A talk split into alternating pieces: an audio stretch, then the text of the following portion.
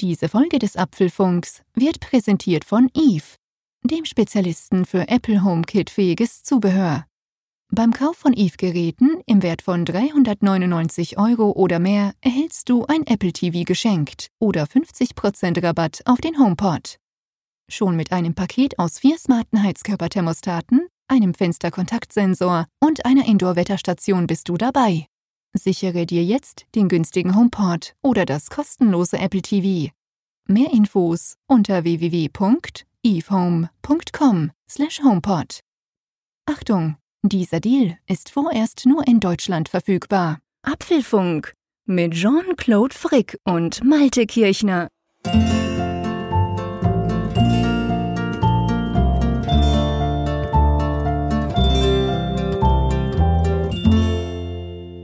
Folge 147 des Apfelfunk Podcasts, ausnahmsweise aufgenommen am Montag, den 10. Dezember.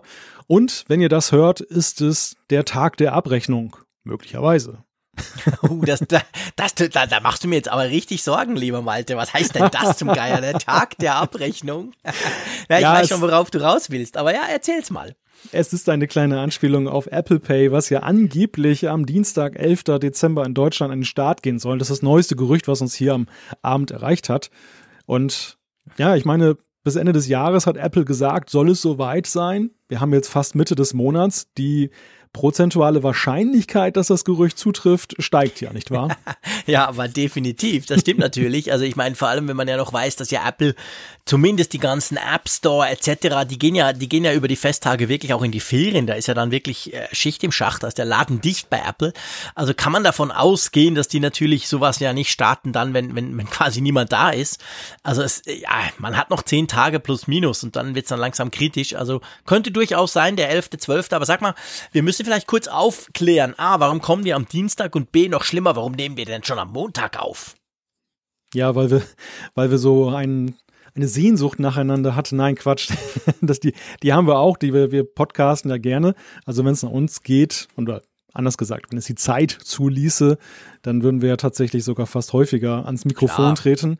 Aber wir wollen euch ja nicht überfordern mit dem Apfelfunk und uns ja auch nicht. Deshalb also wöchentlich. Aber diesmal sind wir dann eben zwei Tage früher unterwegs. Ja, weil ich mal wieder in Hamburg bin. Ich bin die zweite Wochenhälfte nicht hier zu Hause, also nicht am Mikrofon. Und da wollten wir ursprünglich Dienstag aufnehmen. Das passte terminlich bei uns beiden dann aber nicht. Und deshalb haben wir gesagt, okay, dann halt Montag. Genau. Und wir nehmen das Risiko in Kauf, dass Apple Pay, nachdem ich jetzt acht Monate drüber gelästert habe,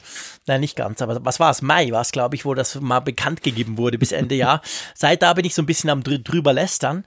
Ähm, wir nehmen das also in Kauf, dass an, an, dem Tag des großen Triumphes für dich, wo du sagen kannst, so, jetzt ist es endlich da, dass wir da halt nicht quasi auf Sendung gehen oder das nicht direkt in der Sendung haben. Wobei ihr könnt sicher sein, bei Apfelfunk 148, wenn jetzt Apple Pay wirklich am Dienstag startet und ihr könnt das ja ab Dienstagabend auch runterladen, dann, ähm, ja, dann werden wir einfach in der nächsten Apfelfunk-Folge da mal ein bisschen drüber sprechen, mal gucken, ob der Malte das sogar ausprobieren konnte konnte. Und wenn nicht, ganz ehrlich gesagt, wir haben schon so viel über Apple, Apple Pay gesprochen, dass es da wahrscheinlich auch nicht allzu viele News noch gibt, abgesehen davon, dass es vielleicht startet, oder? Ja, das Thema wird uns ja spätestens wieder einholen, wenn wir unseren kleinen Jahresrückblick starten. Uh. Und das war ja nun ein Thema, was uns, wie du ja gerade schon gesagt hast, das ganze Jahr über begleitet hat, wenn auch immer nur Gerüchte halber und mit Ankündigungen. Und was gibt es Schöneres, als so einen Schlusspunkt zu setzen und zu sagen, ja, hier ist es, hier genau. ist Apple Pay. Jetzt brauchen wir nicht mehr drüber zu, zu sprechen. Es ist einfach da. genau. Also wir lassen uns da überraschen, ihr euch auch und dann gucken wir dann, ziehen wir Bilanz in nächster Woche. Apropos starten, etwas haben wir ja schon gestartet, was wirklich schon läuft und was auch weniger lange Anlaufzeit braucht als Apple Pay, oder? Ja, das stimmt. Wir, wir haben jetzt auch noch mehr News im Programm. Also ihr kennt ja vielleicht unsere Nachrichtensektion, die wir in Funkgerät unserer App zum Apfelfunk für iOS und Android haben, die ja auch dann mit einer kleinen Dependance auf unserer Website apfelfunk.com zu finden ist. Wir erfinden die News ja nicht selbst, sondern oder nochmal neu, sondern wir bedienen uns eben der Quellen, die es gibt, kuratieren oder ihr besser gesagt, ihr kuratiert hauptsächlich. Wir begleiten das Ganze ein wenig redaktionell und dann findet ihr eben täglich, ständig aktualisiert eben einen Nachrichtenmix zu Apple-Themen wieder, die eben das Relevante herausfiltern. Und ja, wir haben das Ganze jetzt ein bisschen optimiert nochmal. Einerseits äh, ist unser Crawler jetzt noch ein bisschen häufiger unterwegs, viele Kleinigkeiten am System nochmal verbessert, also im Wesentlichen unter der Motorhaube etwas gebastelt. Vor allem aber gibt es jetzt eben auch nennenswerte News über einen Twitter-Account, den wir ja schon länger haben, aber der bislang recht ungenutzt daher stand. Das ist nämlich der Apfelfunk. Also ihr kennt ja sicherlich apfelfunk.com, das ist ja unser Account, wenn es um den Podcast geht. Da gibt es jede Woche die Ankündigung einer neuen Folge. Aber wir haben ja auch den Apfelfunk, at Apfelfunk seit einiger Zeit. Und der wird jetzt neu belebt. Genau, also das ist jetzt quasi der ähm, Twitter-Account, wo diese Nachrichten drüber gepusht werden, dass ihr, wenn ihr also wollt, at Apfelfunk folgen, dann habt ihr immer aktuelle Apfel-News ähm, rund um Apple rundrum. Und der andere Apfelfunk.com ist natürlich nach wie vor unser quasi Twitter-Account, wo wir auch News und Infos zum Podcast, zum Apfelfunk-Podcast quasi ähm, drüber bringen. Also von dem her nicht verwirrt sein. Ihr seht das natürlich also auch bei Twitter, ist schön beschrieben, haben wir in den beiden Accounts drin. Ja, und bis jetzt lief das so ein bisschen zweigleisig und wir haben das jetzt mal bekannt gemacht. Da haben schon über 200 gleich zusätzlich noch dem, dem Apfelfunk, diesem neuen News-Kanal, sage ich mal, sind sie gefolgt. Finde ich natürlich cool. Könnt ihr gerne tun. Und ja, wie gesagt, also ihr könnt natürlich auch auf apfelfunk.com slash Nachrichten gehen, wenn ihr wollt. Wenn ihr zum Beispiel nicht in der Funkgeräte-App nachschauen wollt, da seht ihr diese News natürlich genau auch drin. Und ähm, mit der App selber kann man natürlich dann auch bestimmen, kann sagen, wichtige News finde ich gut. Und so wird dann das quasi, wird auch die Reihenfolge geändert. Also das ist ja etwas, was ihr quasi mit beeinflussen könnt. Gut, ja, äh, ich würde sagen, wir kommen einfach zu den Themen, oder? Wir haben ja doch schon wieder einiges vor für heute Abend. Beziehungsweise, oh, ja. großer Fehler, man soll nie heute Abend sagen im Podcast. Gilt ja nur für uns, also für heute, für die Folge 147. Und und wir haben ja doch noch eine kleine Ankündigung. Ich weiß nicht, wollten wir die jetzt auch noch eben loswerden? Uh. Etwas anteasern. Oh, du hast natürlich recht. Stimmt. Wir wollen ja etwas anteasern. Ich weiß ja nicht, wie es euch geht. Ihr seid ja so furchtbar freundlich und zurückhaltend, aber ich kann mir vorstellen, langjährige Apfelfunkhörerinnen und Hörer, die haben sich vielleicht gedacht, hey, es ist doch langsam Adventszeit. Es ist doch Weihnachten rückt näher. Da war doch immer was beim Apfelfunk. Wir haben ja eigentlich ja, seit uns gibt, oder? Haben wir immer so ein kleines Gewinnspiel gemacht, wo man eine Tasse zum Beispiel gewinnen konnte oder so. Und es gibt auch dieses Jahr ein Gewinnspiel. Das ist alles. Mehr teasern wir noch nicht an, aber einfach, dass ihr wisst, es wird ein Gewinnspiel geben. Wieder ein bisschen was Spezielles vom Apfelfunk, das ihr quasi gewinnen könnt. Ich würde sagen, Infos nächste Woche, oder? Ja, also wir stricken noch an dem Spiel. Genau, da müssen wir noch ein bisschen dran arbeiten, aber auf jeden Fall nächste Woche kriegt ihr dann die Infos ähm, mit, wie ihr da mitmachen könnt und na, vielleicht auch, was ihr gewinnen könnt. Ja, mal gucken. Also lasst euch überraschen. Ähm, einfach das noch als kleiner Gewinnspiel-Teaser. Aber kommen wir jetzt endlich zu den Themen? Ja, wir kommen zu den Themen. Das erste Thema lautet Herzrasen, denn die EKG-Funktion für die Apple Watch wurde freigeschaltet. Leider erstmal nur in den USA.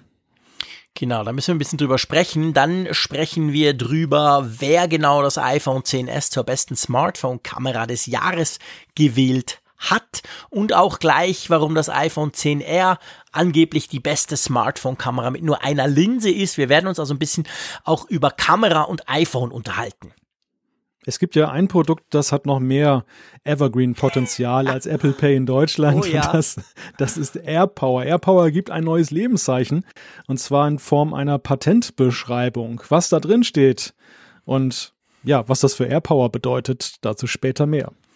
Wir sprechen über den App Store und wir analysieren mal so ein bisschen, warum der App Store Downloads unverschlüsselt überträgt. Tönt ziemlich anachronistisch und auch ein bisschen merkwürdig. Was genau hinter dieser Story steckt, das diskutieren wir später hier im Apfelfunk. Ja, dann kommen wir zu einem ganz heißen Eisen, nämlich der Umfrage der Woche. Wir lösen oder ja, wir lösen sie noch nicht auf. Wir machen eine Zwischenbilanz, weil wir ein bisschen früher sind, als sie endet. Aber ich denke, da lässt sich ein klarer Trend erkennen. Wir haben eine neue Umfrage und selbstverständlich reicht es auch noch für Zuschriften unserer Hörer. Aber definitiv. Gut, dann lass uns mal loslegen und zwar natürlich mit einem Thema, was ja ich glaube, man kann schon sagen, weltweit eigentlich Aufsehen erregt hat, nämlich das Watch OS 5 Update, welches ja in den USA die EKG-Funktion der neuen Apple Watch 4 freigeschaltet hat. Bisher hat man das ja nur gesehen gehabt anhand der, der, der Keynote, wo das ja kurz vorgestellt wurde, aber auch die Amerikaner konnten das bisher ja nicht nutzen. Jetzt mit dem letzten Update der Apple Watch kam diese Funktion quasi auf die Uhren. Und ich muss ja schon sagen, auch wenn ich weiß, wir können es noch nicht nutzen, das dauert wahrscheinlich noch monatelang, falls überhaupt das mal zu uns kommt. Aber es ist ja schon faszinierend, oder? Oder wie geht dir das? Also ich muss sagen, ich habe diese, diese Videos, da wo Leute das gleich gezeigt haben, aber auch schon die ersten News drüber, die habe ich schon ziemlich fasziniert gelesen. Ja, das stimmt. Also ich zweierlei Gefühle dazu. Einerseits bin ich verblüfft, wie simpel und einfach das Ganze tatsächlich aussieht. Es sieht ja recht unspektakulär aus. Also ja, gemessen an der Apple. Bedeutung dieses Features. Das, das ist schon ziemlich cool. Auch wie einfach man es tatsächlich nutzen kann. Ich meine, wir wussten vorher, wie man es nutzt. Das haben sie uns ja erzählt. Man kann eben dann den Finger an die digitale Krone dran halten. Der Rest läuft über den Arm. Dadurch wird dann dieser Kreislauf hergestellt, um dieses Elektrokardiogramm herzustellen. Ja, aber wenn man es dann tatsächlich nochmal in Real Life sieht, ist das schon spannend, dann eben wie einfach man das realisieren kann, sowohl vom Doing als auch von der Software. Ja. Die andere Sache ist aber die, und das ist mir wirklich erst jetzt bewusst geworden durch diese ersten Nutzerberichte und was da so, dieser ganze Bass, der darum, rund, äh, darum herum mhm. in den mhm. Medien stattgefunden hat. Ja, wie sehr das eigentlich das Potenzial hat, auch so vieles zu verändern. Also das, das Leben der Menschen zu verändern, die, wie es ganze Biografien verändern kann. Ja, das Krasse ist ja, dass man wirklich, also ich meine wirklich nach kurzer Zeit. Natürlich, man darf nicht vergessen, die Apple Watch ist ein, ein, ein Massengerät. Da verkauft Apple ja nicht ein paar davon. Da werden ja Hunderttausende verkauft. Aber es ist schon erstaunlich, wie schnell das ging. Dieses Update kam raus und ich glaube, plus minus 24 Stunden später ko konnte man auf Reddit schon von den ersten Leuten reden. Einer hat da ziemlich genau beschrieben, ja, wie er quasi durch das, dass er das gemessen hat und die App dann gesagt hat, äh, du hast irgendein Problem, geh doch mal zum Arzt. Dann hat er das gemacht und der Arzt hat gesagt, ja, schön sind Sie da, ähm, wir müssen mal gucken. Also da war was. Und das ist schon, finde ich, faszinierend, wie schnell das eigentlich geht. Also ich meine, klar, ich, ich sag mal rein statistisch gesehen wahrscheinlich wird dir der Arzt sagen, ja, hey, statistisch gesehen haben so und so viele Leute zumindest potenziell ein Problem. Wenn jetzt so und so viele davon eine Uhr haben, ist die Chance relativ groß, dass relativ schnell diese Meldungen kommen. Aber es hat mich trotzdem erstaunt, oder? Ja, und ich glaube, es, es gibt ja eine riesige Dunkelziffer. Immer wieder, wenn man mit Medizinern spricht über verbreitete Krankheiten und Herz-Kreislauf-Erkrankungen zählen ja nach wie vor zu denjenigen Erkrankungen, die mit zu den meisten Todesfällen führen. Also wo mhm. ja auch immer sehr viele Präventionsangebote stattfinden, wo eben die Menschen sensibilisiert werden für Warnzeichen, dass wenn sie bestimmte Beschwerden haben, dass sie doch bitte zum Arzt gehen und mhm. so weiter und so fort. Und ich glaube, dass trotzdem viele entweder diese Warnzeichen ignorieren, nicht darum wissen, ja. wie sie sie einschätzen sollen oder ja, schlichtweg sie auch falsch interpretieren, dass sie dann eben mhm. sagen, ja, ich habe da zwar dieses Unwohlsein, aber gar nicht daran denken, dass sie möglicherweise betroffen sind von einer Herzrhythmusstörung oder dergleichen. Und in der Beziehung ist halt dieses Gadget, was ja, was man ja nun nicht kauft, eigentlich, um eben seinen, seinen Herzschlag zu untersuchen, sondern dass man in erster Linie kauft, eben um es dann als, als Gadget zusammen mit dem iPhone einzusetzen, Benachrichtigungen, Fitnessfunktion und so weiter. Und dann wird das halt so mitgeliefert. Und ich glaube, das hat sehr viel Potenzial, dann tatsächlich eben beiläufig und auch vielleicht aus einem spielerischen Reflex heraus, weil die Leute einfach sagen, ach, ich probier's mal aus, mal gucken, was bei rauskommt. Ja, und dass dann plötzlich gesagt wird, hey, du hast ein Problem. Ja, ich glaube, genau da liegt eben, genau da liegt die Eleganz daran und genau da liegt wahrscheinlich auch die Idee, warum du eben viel mehr Leute erreichst. Ich meine, wenn du natürlich, wenn du so ein Gadget verkaufen würdest als, hey, das ist jetzt speziell für dein EKG, dann würden ja 99, weiß nicht wie viel Prozent sagen, hey, brauche ich doch nicht, hab doch kein Problem. Und Ende Banane. Aber ja. wenn du natürlich eine Uhr verkaufst, die wirklich spannend ist, ihr wisst, ich liebe meine Apple Watch seit, seit der allerersten Version, ähm, wo die Leute wirklich finden, ja, cool, da kann ich meine Schritte damit tracken und ich sehe meine Notifications, hey, ich kann sogar mal telefonieren, geil, kaufe ich mir. Und dann kommt da noch so eine Funktion drauf, genau wie du es gesagt hast, spielerisch umgesetzt, sieht super simpel aus, sieht überhaupt nicht nach irgendwie Medizinprodukt aus, was mich persönlich zum Beispiel gleich abschrecken würde, sondern ja, probierst du halt mal und drückst du halt mal und okay. Und dann, und dann machst du einen Test, der ja offensichtlich nicht zu viel verspricht, sondern das, was er verspricht, wirklich wahrscheinlich auch halten kann. Ja, und dann wirst du eben sensibilisiert. Und wenn das Ding natürlich sagt, ah, geh, geh mal zum Arzt, da stimmt irgendwas nicht, ist ja nicht so, dass der dir eine perfekte Diagnose rausspuckt. Nein. Aber das, das, es soll ja nur genau darum gehen, dass du merkst, hey, aha, okay. Also ich meine, ihr wisst alle, ich hatte ja vor, vor eineinhalb Jahren ein, ein gröberes Problem, als ich dann eine Thrombose im Gehirn hatte. Und ähm, das war, ich meine, das kam ja auch nicht von heute auf morgen, paff, sondern das hat sich angekündigt, vier, drei, vier Tage lang schreckliche Kopfschmerzen. Ich wäre halt auch nicht auf die Idee gekommen, es könnte was Schlimmes sein. Ich will das jetzt hier nicht vergleichen, aber wenn du eben eine Uhr hast, die schon so gewisse Dinge tut, und ich merke es bei meiner, schon bei der Dreier und der Zweier und jetzt der Vierer, die misst ja den Puls. Und das ist ja auch schon was Spannendes. Also wenn ich irgendwie mit den Kids draußen im Garten rumrenne und finde, boah, ich bin ganz schön außer Pust, dann gucke ich auf die Uhr und ich sehe, ich habe 160 Puls, dann ich meine, da hilft mir das jetzt in dem Sinn nichts, aber ich weiß dann, okay, ja, ich bin wirklich außer Puste, ich meine das nicht nur. Also ich finde diese Funktionen, diese, diese quasi durch die Hintertür rein Überwachung beziehungsweise Medizinfunktion finde ich eben super spannend, weil sie viel, viel mehr Leute anspricht, als wenn du da einfach den Kleber drauf machen würdest, das ist ein wichtiges Medizinprodukt, dann wird es wahrscheinlich ja. niemand kaufen. Das ist genau der Punkt. Und ich, es ist ja auch so, das unterscheidet das EKG ja von der Pulsmessung. Ein EKG ist ja eine ziemlich tiefgehende, weitreichende Untersuchungsform mhm. schon. Mhm. Also das ist ja nicht etwas, was man ja so. Stimmt, das machst du nicht so, einfach so beim Arzt. Nein, also das Pulsmessen, das hat, das machen manche schon, wenn durch Trainingsgeräte, weil Klar. ja auch viele dann so ein Pulsmessgerät, so ein, so ein, so ein Pulsmessgürtel mhm. haben mhm. oder eben, dass sie einfach mal den Finger in den Hals legen und merken, aha, das Bob hat ja ganz schön schnell und dann misst ja. man mal so mit der Uhr. Mhm. Ähm, Blutdruck, da kann es sein, dass die Oma vielleicht so ein Blutdruckmessgerät da zu Hause rumliegen hat und das schnallt man auch mal an, so spaßhalber und stellt dann mhm. fest, hm, komisch, die Werte sehen aber auch nicht so gut aus. Also das sind alles so Sachen, wo du tatsächlich noch eine Chance hast, auch beiläufig, ohne ja. gleich gezielt das Ding zu kaufen, das zu untersuchen. Aber ein EKG, da ist es nach meiner Erfahrung so, also ich habe kein EKG-Gerät hier zu Hause stehen. Nein, und natürlich das, nicht. Das war immer ein Mittel, das äh, bei mir dann, wenn es mal zum Einsatz kam, eben dann schon gefragt war, wenn man tatsächlich mit Beschwerden zum Arzt gegangen ja. ist. Wenn man gesagt hat, ja, ich habe das auch. und das Problem und dann hat er, einen, hat er einen da angeschlossen und dann hat man mal so ein EKG gemacht, das hat er ausgewertet und dann war der halt etwas schlauer in der Frage, was da Sache ist und wie das zu bewerten ist. Und deshalb ist das schon, glaube ich, auch nochmal was ganz anderes von der Bedeutungsschwere mhm. als eben dieser Pulsmesser. Ja. Wenn gleich, und das haben wir auch ja immer wieder gelesen, ich meine, Apple pusht das ja selbst auch ein bisschen, aber es gibt auch die Nutzerberichte, die das ja auch dann decken, die Unabhängigen, dass eben diese Pulsmessung ja auch schon bei vielen ein Bewusstsein dafür geschaffen hat, okay, wenn er zu niedrig ist oder zu hoch, dann sollte ich vielleicht dann doch mal tätig werden und das untersuchen. Und ich habe in diesem Zusammenhang auch einfach mal so spaßeshalber so zwei Tage vor unserer Aufzeichnung hier nachgefragt bei meinen Twitter mhm. verloren, wie das denn da so ist. Nutzen die mhm. eigentlich dieses Puls-Feature? Denn ich meine, bei EKG ist es in diesen Tagen ja so, du hast es vorhin so schön gesagt, alle Welt schaut da drauf, die Medien berichten. Das ist jetzt natürlich sehr gehypt. Im Moment Klar. kannst du nicht sagen, es wird repräsentativ viel Nein. genutzt. Das, das wird sich erst später zeigen. Aber beim Puls ist ja so, den haben wir seit der Series 0, diese mhm. Pulsmessfunktion. Und die ist ja vom Alltag eingeholt worden. Ja. Und die, das Antwortverhalten war ganz interessant. Natürlich gibt es einige, die sagen, ich nutze das fast gar nicht. Aber mhm. es gab eigentlich ganz, ganz, ganz, ganz wenige, die gesagt haben, ich nutze es überhaupt nicht. Die allermeisten ja. nutzen es zwischen wenig und mittelmäßig, aber auch sehr viele, die gesagt haben, also seitdem ich dieses Feature habe, ich gucke da schon regelmäßig drauf. Die, die gucken ja. entweder täglich oder wenn sie sich bewegen, wie ja, du schon gesagt auch. hast, mit Fußballspielen und so.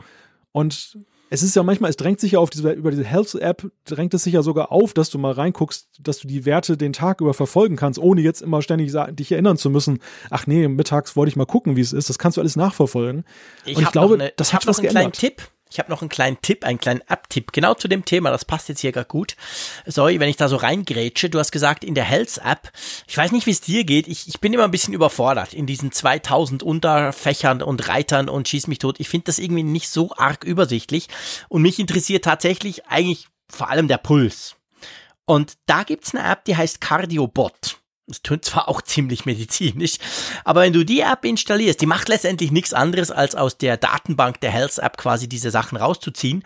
Da hast du auch ein kleines Widget und das Widget zeigt dir dann quasi an, Standard, normal und äh, elevated, also im Sinn von, hey, da warst du gerade angestrengt. Und da gibt er dir so drei Bobbles und das Ganze wird dann auch noch dargestellt in einem quasi Kalender, wo du so genau sehen kannst, okay, was hatte ich denn so am 18. November? Da war ich mal mit 169 Puls unterwegs um 20 nach 3, wahrscheinlich Fußballspielen mit den Kids. Average war 88, wenn ich äh, um 7 am Abend war ich nur auf 54, da war ich wahrscheinlich müde. Also du siehst dann sehr genaue Statistiken, aber sehr schön grafisch dargestellt. Finde ich eine klasse App, ich liebe die. Ich habe die schon ganz lange drauf. Die kann auch auf der Uhr solche Sachen machen, aber das ist gar nicht nötig. Die greift eigentlich auf die Health App, also das ist ja sozusagen die zentrale Datenbank, wo all diese Informationen hereinfließen. Und die habe ich, die habe dann eben dieses Widget an und gucke das dann manchmal an und sehe dann, wow, beim Fahrradfahren warst du, hattest du offensichtlich einen hohen Puls, weil ich messe den ja in dem Moment dann nicht. Also das ist so ein kleiner App-Tipp, sorry, wenn ich das, weil das pulstechnisch jetzt gerade sehr gut passt, wo man das halt so ein bisschen schöner dargestellt sieht, das Ganze. Aber ich gebe dir recht, also der entscheidende Punkt ist genau, das macht die Uhr, das macht die vor allem ständig. Ich meine, das ist natürlich der Unterschied. Ich muss ja nicht drücken, ich muss ja nicht sagen, ich, also man kann, man kann sagen, jetzt bitte Puls messen, aber das macht er die normalerweise sowieso. Und das finde ich schon sehr spannend. Und da hatten wir ja, du hast es erwähnt, hatten wir ja schon ganz viele Stories von Leuten, die, wo dann die Uhr ja auch Alarm gegeben hat, so im Sinn von, hey, du hast 200 Puls. Und die haben gesagt, ja, ich habe es gar nicht gemerkt. Und dann gehen sie zum Spital und da war tatsächlich was. Also ich bin wirklich von dieser Gesundheitsgeschichte und zwar noch mehr als von der Sportgeschichte. Ja, passt ja, ich bin ja nicht sportlich. Aber ähm, bin ich tatsächlich, muss ich sagen, noch viel mehr fasziniert bei der Apple Watch. Und jetzt mit diesem EKG natürlich eh. Du hast es auch gesagt, das ist natürlich jetzt nicht so eine Geschichte wie, ja, kann ja fast jedes Device schon. Drum braucht es ja auch die Zulassung. Und ich glaube, die Frage, die sich natürlich schon stellt, ich meine, jetzt haben das die Amis, auch deutlich später, als es vorgestellt wurde, ja, es wurde ja im September vorgestellt an der iPhone Keynote. Äh, kann man das überhaupt abschätzen, wie lange das dauern wird? Kriegen wir das überhaupt noch oder frühestens mit der Apple Watch 5? Ja, das ist eine sehr spannende Frage. Es gibt ja Hörerinnen und Hörer, die haben sich daraufhin schon mal gemeldet. Das war mhm. damals bei der Vorstellung des Features, wo ich ja. hier so ein bisschen pessimistisch klang im Sinne von, oh, das wird bestimmt an unserer Aufsicht hier in Deutschland dann scheitern und die gesagt haben, nein, nein. Also die wirklich aus dem medizinischen Bereich kamen, die also wesentlich besser Bescheid wissen, als ich es jemals wissen werde. Und ja. die haben halt gesagt, Nein, nein, das ist genau umgekehrt. Also die amerikanische Aufsichtsbehörde, die ist da wesentlich restriktiver und, mhm. und ähm, ja, hat ganz andere Auflagen. Mhm. Und wenn die gemeistert wurde, wenn diese Zulassung, ich glaube FAA oder was das war, wenn die da vorliegt, dann ist es eigentlich eher noch Formsache, das auch in Europa einzuführen. Das heißt, es ist wahrscheinlich weniger eine Frage von, wird es zugelassen, als vielmehr, wie sind die Verfahrenswege? Und das ist, glaube ich, schwer einzuschätzen. Ich meine, das, Apple dringt da ja auch in Bereiche vor, die auch für Gadget-Hersteller, ich möchte sagen, ein wenig Neuland sind. Denn ja. ähm, das ist ja nun auch so eine Symbiose von Features, die, die recht ungewöhnlich ist, dass eben so ein, ein Smartphone-Hersteller, sag ich mal ganz platt, jetzt dann plötzlich mit Medizinprodukten in Berührung kommt. Und das ja, ist genau. vielleicht so noch ein bisschen die Unwägbarkeit, inwieweit man halt hierzulande in Europa bei den Zulassungsbehörden auf so einen Case eingestellt ist. Mhm. Ja, das stimmt. Die denken wahrscheinlich erstmal, hä, was? Apple will da was? Nee, Moment, das sind doch die mit den Smartphones. Und tschüss, Delete ist wahrscheinlich Spam. Hoffen wir es nicht, aber ich hoffe, ich hoffe ja wirklich, dass das bald kommt, weil ich finde das, ich finde das sehr faszinierend. Ich finde das eine super spannende Funktion. Und ich meine, wenn das den Leuten hilft, wenn das den einen oder anderen quasi dazu bewegt, beim Arzt vorbeizuschauen und der Arzt sagt, hey, gut, kamen Sie vorbei, dann haben wir ja alle eigentlich schon viel gewonnen. Ja, ja, unbedingt, unbedingt. Gut. Wollen wir zum nächsten Thema kommen? Ich, ich google hier gerade noch im Hintergrund, wie diese ja. Behörde heißt. Das, äh, die das ist nämlich, glaube ich. oder? Heißt die FAA? Oder he nee, oder heißt die FDA? Federal Drug Administration, ist das nicht die? Ja, aber weil es die mit den Medikamenten. Ich, äh, schwierig, schwierig. Keine Ahnung. Habe ich mich jetzt weit aus dem Fenster gelehnt. Na gut, also ich habe zugegeben, ich habe keine Ahnung. Und du sagst ja letztendlich, du bist auch nicht sicher, von dem her, wir werden ja sowieso korrigiert. Wir haben ja viel die schlauere Hörerschaft, als wir sind. Von dem her können wir da immer relativ locker auch mal was behaupten, wo wir nicht sicher sind. Es gibt sicher dann ein paar, die das wissen. Die schreiben uns dann in den Kommentare, wir reichen das dann nach, außer der Google, der Google, der Malte beim Googlen findet es jetzt gerade noch raus. nee, google du nur mal weiter. Ich kann ja mal das, das nächste Thema anteasen, wenn du nichts ja, gerne. hast. Gut, beim nächsten Thema geht es um die iPhone-Kamera. Und ich dachte mir, ja, ist jetzt noch nicht ganz Jahresrückblick, aber es passt natürlich gar nicht so schlecht. Drum nehmen wir das mal rein. Und zwar gibt's da zwei Berichte. Wir fangen mal an mit DP Review. Wer DP Review kennt, weiß, das sind das sage ich jetzt mal einfach so, das sind Spezialisten drin, Kameras zu testen, aller Art. Das können Kompaxtknipsen sein, das können aber auch extrem teure, super High-End ähm, DSLR oder, oder Vollformat irgendwelche Dinger sein. Also da arbeiten Leute, die sich wirklich auskennen, die dann diese Testberichte sehr detailliert schreiben und genau schreiben, wie die Kamera jetzt wo, unter welcher Bedingung etc. Und was die schon seit einer gewissen Zeit machen, ist, dass sie eben auch Smartphone-Kameras testen. Das war früher nicht so. Früher haben die ganz klassisch ja, Kameras halt getestet. Aber mit den Smartphone-Kameras, die auch immer besser wurden, haben sie dann auch die ins Line-up sozusagen rübergenommen. Und da haben die jetzt quasi einen Sieger gekürt. Und zwar haben die gesagt, aus ihrer Sicht, dass die beste Smartphone-Kamera des Jahres 2018 sei das iPhone 10s. Natürlich auch das 10s Max, weil die haben ja die gleiche. Und das ist doch ja, sag ich mal, spannend, weil sie haben auch ein Pixel 3 getestet. Also es ist nicht so, dass sie das haben links liegen lassen. Das Pixel, die Pixel Smartphones, die ja schon lange eigentlich als Best-in-Class Smartphones gelten, weil Google so schlaue Algorithmen hat. Und sie sagen halt einfach, das Gesamtpaket quasi sei besser beim iPhone ähm, 10s und das passe perfekt und drum es gibt verschiedene Dinge, wir verlinken euch das dann, die sie quasi hervornehmen. Natürlich vor allem den, Dynamik, den Dynamikumfang des Smart HDR, das hat sie sehr begeistert. Nicht nur sie, aber auch Video. Sie sagen ganz klar, es sei die beste Kamera, um Video aufzunehmen. Hört man ja auch von vielen, die, die, die das quasi täglich machen, von Videofilmern oder auch YouTubern, die sagen, das sei einfach Hammer und so. Also schon spannend. Also ich meine, wir haben ja das festgestellt quasi. Und weißt du, was ich am spannendsten finde und wo ich vielleicht mit dir sogar fast lieber drüber diskutieren würde, als jetzt nur über das, das jetzt an erster Stelle steht. Ja. Was ich immer wieder spannend finde, jetzt kommen diese Reviews und es kommen natürlich jetzt diese ganzen Rewards, Awards am Ende des Jahres und so, das kennen wir alles schon. Aber es zeigt doch eigentlich, Apple hat mit dieser iPhone 10s Kamera wirklich einen großen Wurf gemacht. Und was mich tatsächlich seit drei Monaten beschäftigt, also nicht jetzt so, dass ich nicht schlafen kann, aber ist schon, doch eigentlich wie relativ zurückhaltend Apple das an der Keynote präsentiert hat. Es gab es ja immer wieder in Testberichten, dass Leute gesagt haben, hey, klar, Apple hat gesagt, neuer Sensor, bla bla bla bla. Aber eigentlich, wenn man vergleicht, wie viel besser die geworden ist, auch zum Vorjahr vor allem, da hätten sie durchaus mehr auf die Pauke hauen können.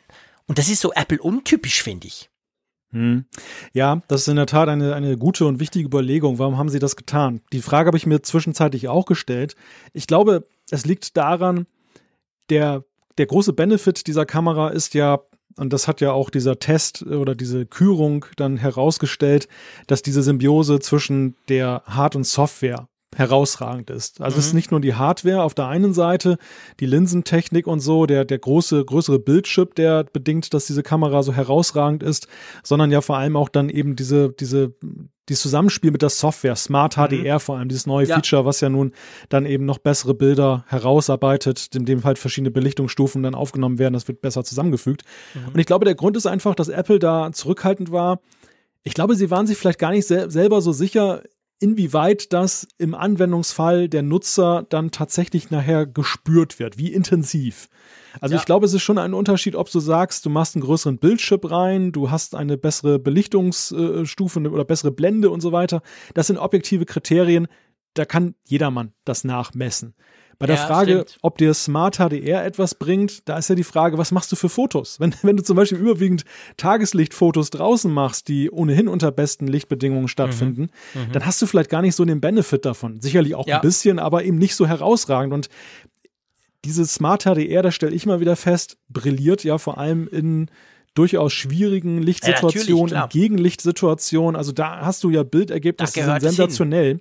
Und ähm, ich glaube, da haben sie vielleicht erstmal vorsichtig beäugt, wie wird es eigentlich da draußen wahrgenommen? Kommt das überhaupt an und so? Und das, man muss ja feststellen mittlerweile und deshalb wahrscheinlich auch diese späten Kürungen jetzt, dass das jetzt dann doch so in der Masse angekommen ist, dass da irgendwie etwas dann doch im Gange ist, was eben herausragend ist. Ja, ja, das ist so. Und ich meine, was die jetzt auch gesagt haben, und das ist ja etwas, da habe ich mich ja erst ein bisschen angefangen damit zu beschäftigen. Ich habe es ja schon am Anfang gesagt, als wir, als wir das iPhone 10s äh, getestet haben oder als wir das besprochen haben. Sie sagen ja auch, dass gerade der Bokeh-Effekt bei, bei Porträtaufnahmen, das sei halt das sei quasi eine andere Liga und es sei ihnen wirklich gelungen, also Apple sei es gelungen, so quasi die optischen Eigenschaften eines echten Porträtobjektives im Vollformat quasi ein bisschen zu simulieren und nicht einfach salopp gesagt nur den Hintergrund irgendwie unscharf zu stellen. Das hat Apple ja schon so ein bisschen gezeigt, das hat man an den Tests auch gesehen, aber das ist glaube ich schon auch was, da wurde eben mehr gemacht als einfach quasi, ja, das ist der Porträtmodus, den wir eigentlich seit dem iPhone 7 kennen. Ja, ja, ja, klar, das also ich du glaube halt. den immer noch viel, oder? Ja, ich liebe den Portrait Mode. Also das Einzige, was mir daran nicht gefällt, ist, also was heißt nicht gefällt, das klingt jetzt so negativ, aber du hast ja nicht die Möglichkeit, Live-Fotos zu machen, wenn du Portrait Mode bist.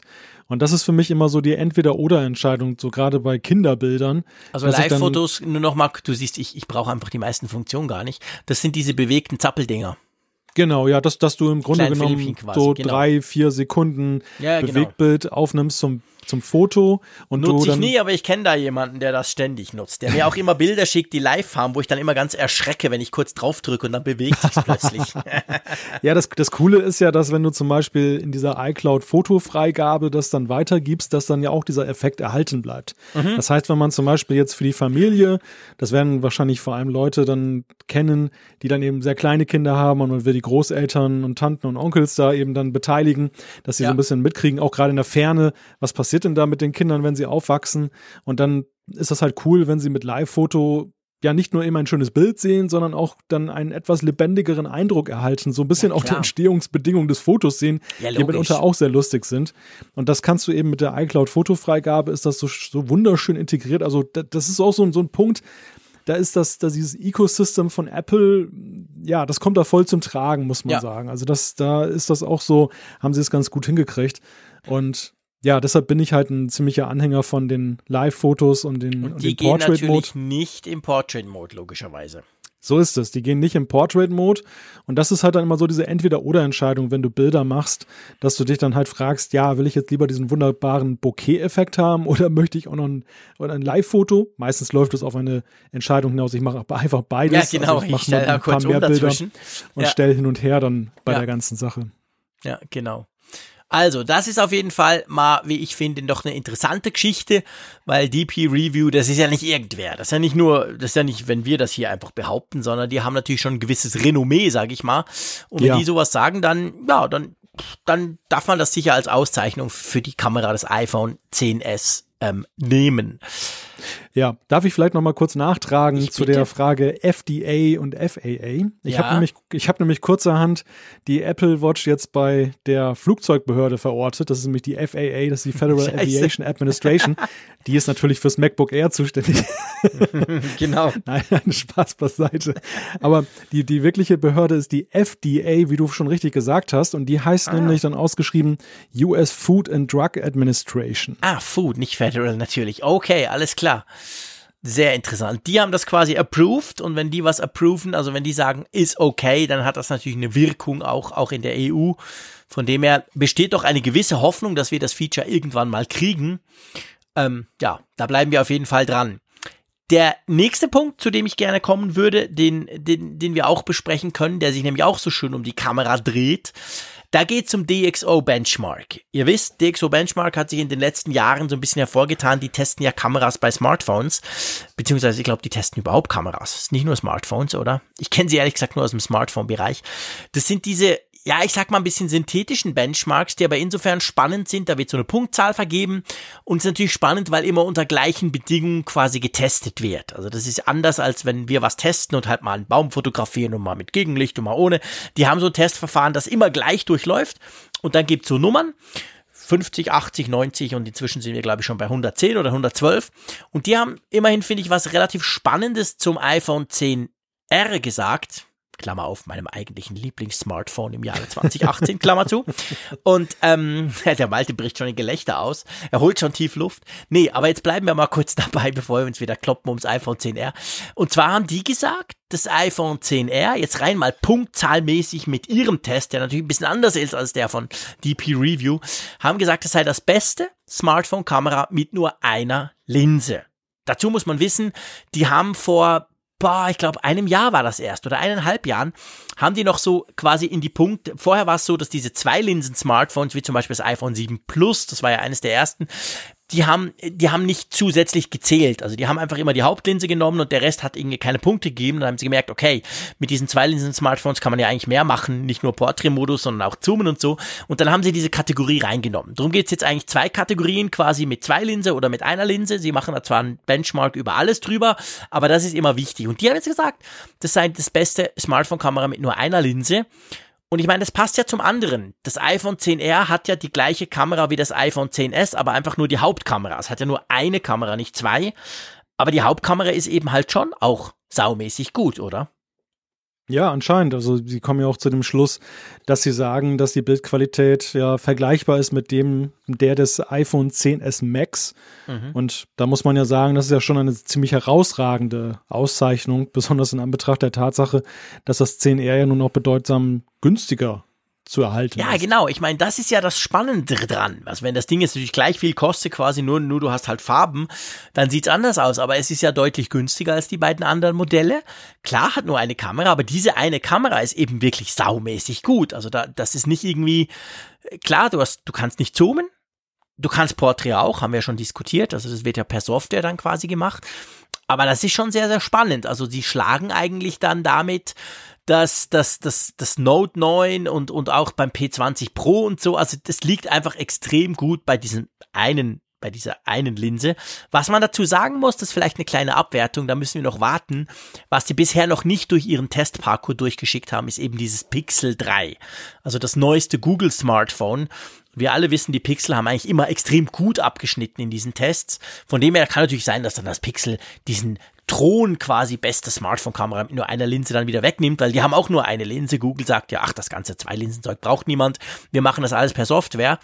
Aber ich finde schon, unabhängig, diese beiden eigentlich Stories oder diese beiden Geschichten, das sind schon Auszeichnungen, die einfach zeigen, die aktuelle Generation 2018 der iPhones, die hat einfach saugute Kameras drin, oder?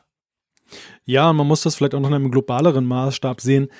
Insgesamt ist es ja hochinteressant, was sich da in der Smartphone-Welt dann eben da entwickelt, dass die Smartphone-Kameras immer besser werden mhm. und vor allem das ist auch ein wirklicher Qualitätssteigerung, die für jeden Nutzer von Belang ist, weil eben diese Kameras ja zumeist eben automatisch gesteuert werden. Also das unterscheidet sie ja völlig von den Spiegelreflexkameras, wo es auch eben immer technisch faszinierend war und ist, wie die sich weiterentwickeln, was man damit alles mit anstellen kann.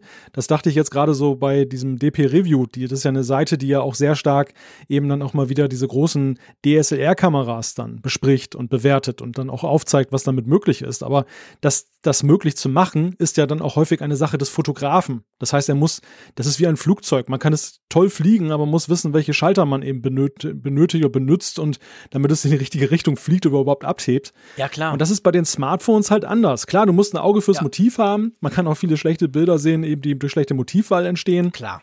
Aber diese ganze Einstellungsgeschichte, die entfällt halt ja völlig, zumindest bei den automatischen Apps, die systemintegriert sind. Ja. Und ähm, das ist schon Wahnsinn, was da für mächtige Instrumente in die Hände der Menschen mittlerweile gegeben werden, einer breiten Masse von Menschen. Ja, ich glaube, das ist, das ist extrem spannend. Ich meine, ich sehe es bei mir. Ich muss sagen, das ist ein schwarzer Fleck auf meiner Weste, wenn man so will. Ich habe nie gelernt zu fotografieren. Ich hatte irgendwie nie die Zeit, nie die Muße, mir das mal beizubringen. Ich habe tatsächlich überhaupt keine Ahnung von Fotografie. Ich habe zwar eine DSLR rumfliegen, ich kann die so einigermaßen bedienen, aber eigentlich auch nur im Automatikmodus, wofür sie natürlich viel zu schade ist. Aber durch die Smartphones, das sehe ich jetzt selber bei mir, ich fotografiere unglaublich viel. Ich finde das super spannend. Für mich ist die Kamera extrem wichtig bei einem Smartphone. Aber eben, es nimmt mir halt alles ab. Klar, man kann sagen, ja, aber der hat ja keine Ahnung, der weiß ja gar nicht, wie das entsteht. Da muss ich sagen, ist mir auch scheißegal. Wenn im Schluss ein ja. tolles Foto rauskommt, cool.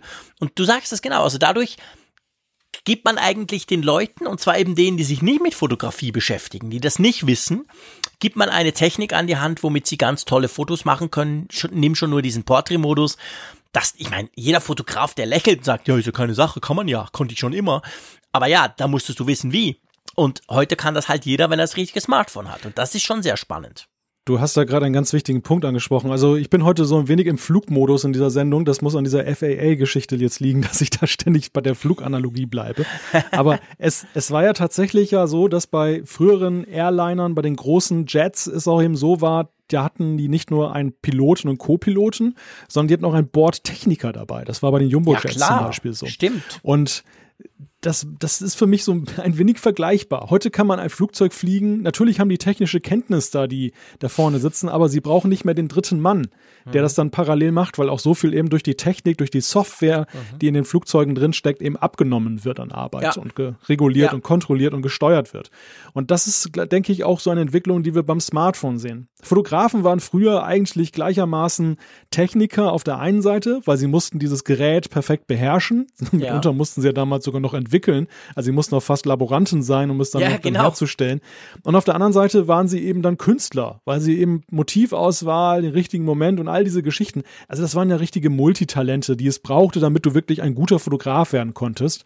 Und Mhm. das, das hat sich, die, die Bedingungen sind einfacher geworden, guter Fotograf zu sein. Du musst nur das Auge haben, der Rest geht auf Automatikmodus.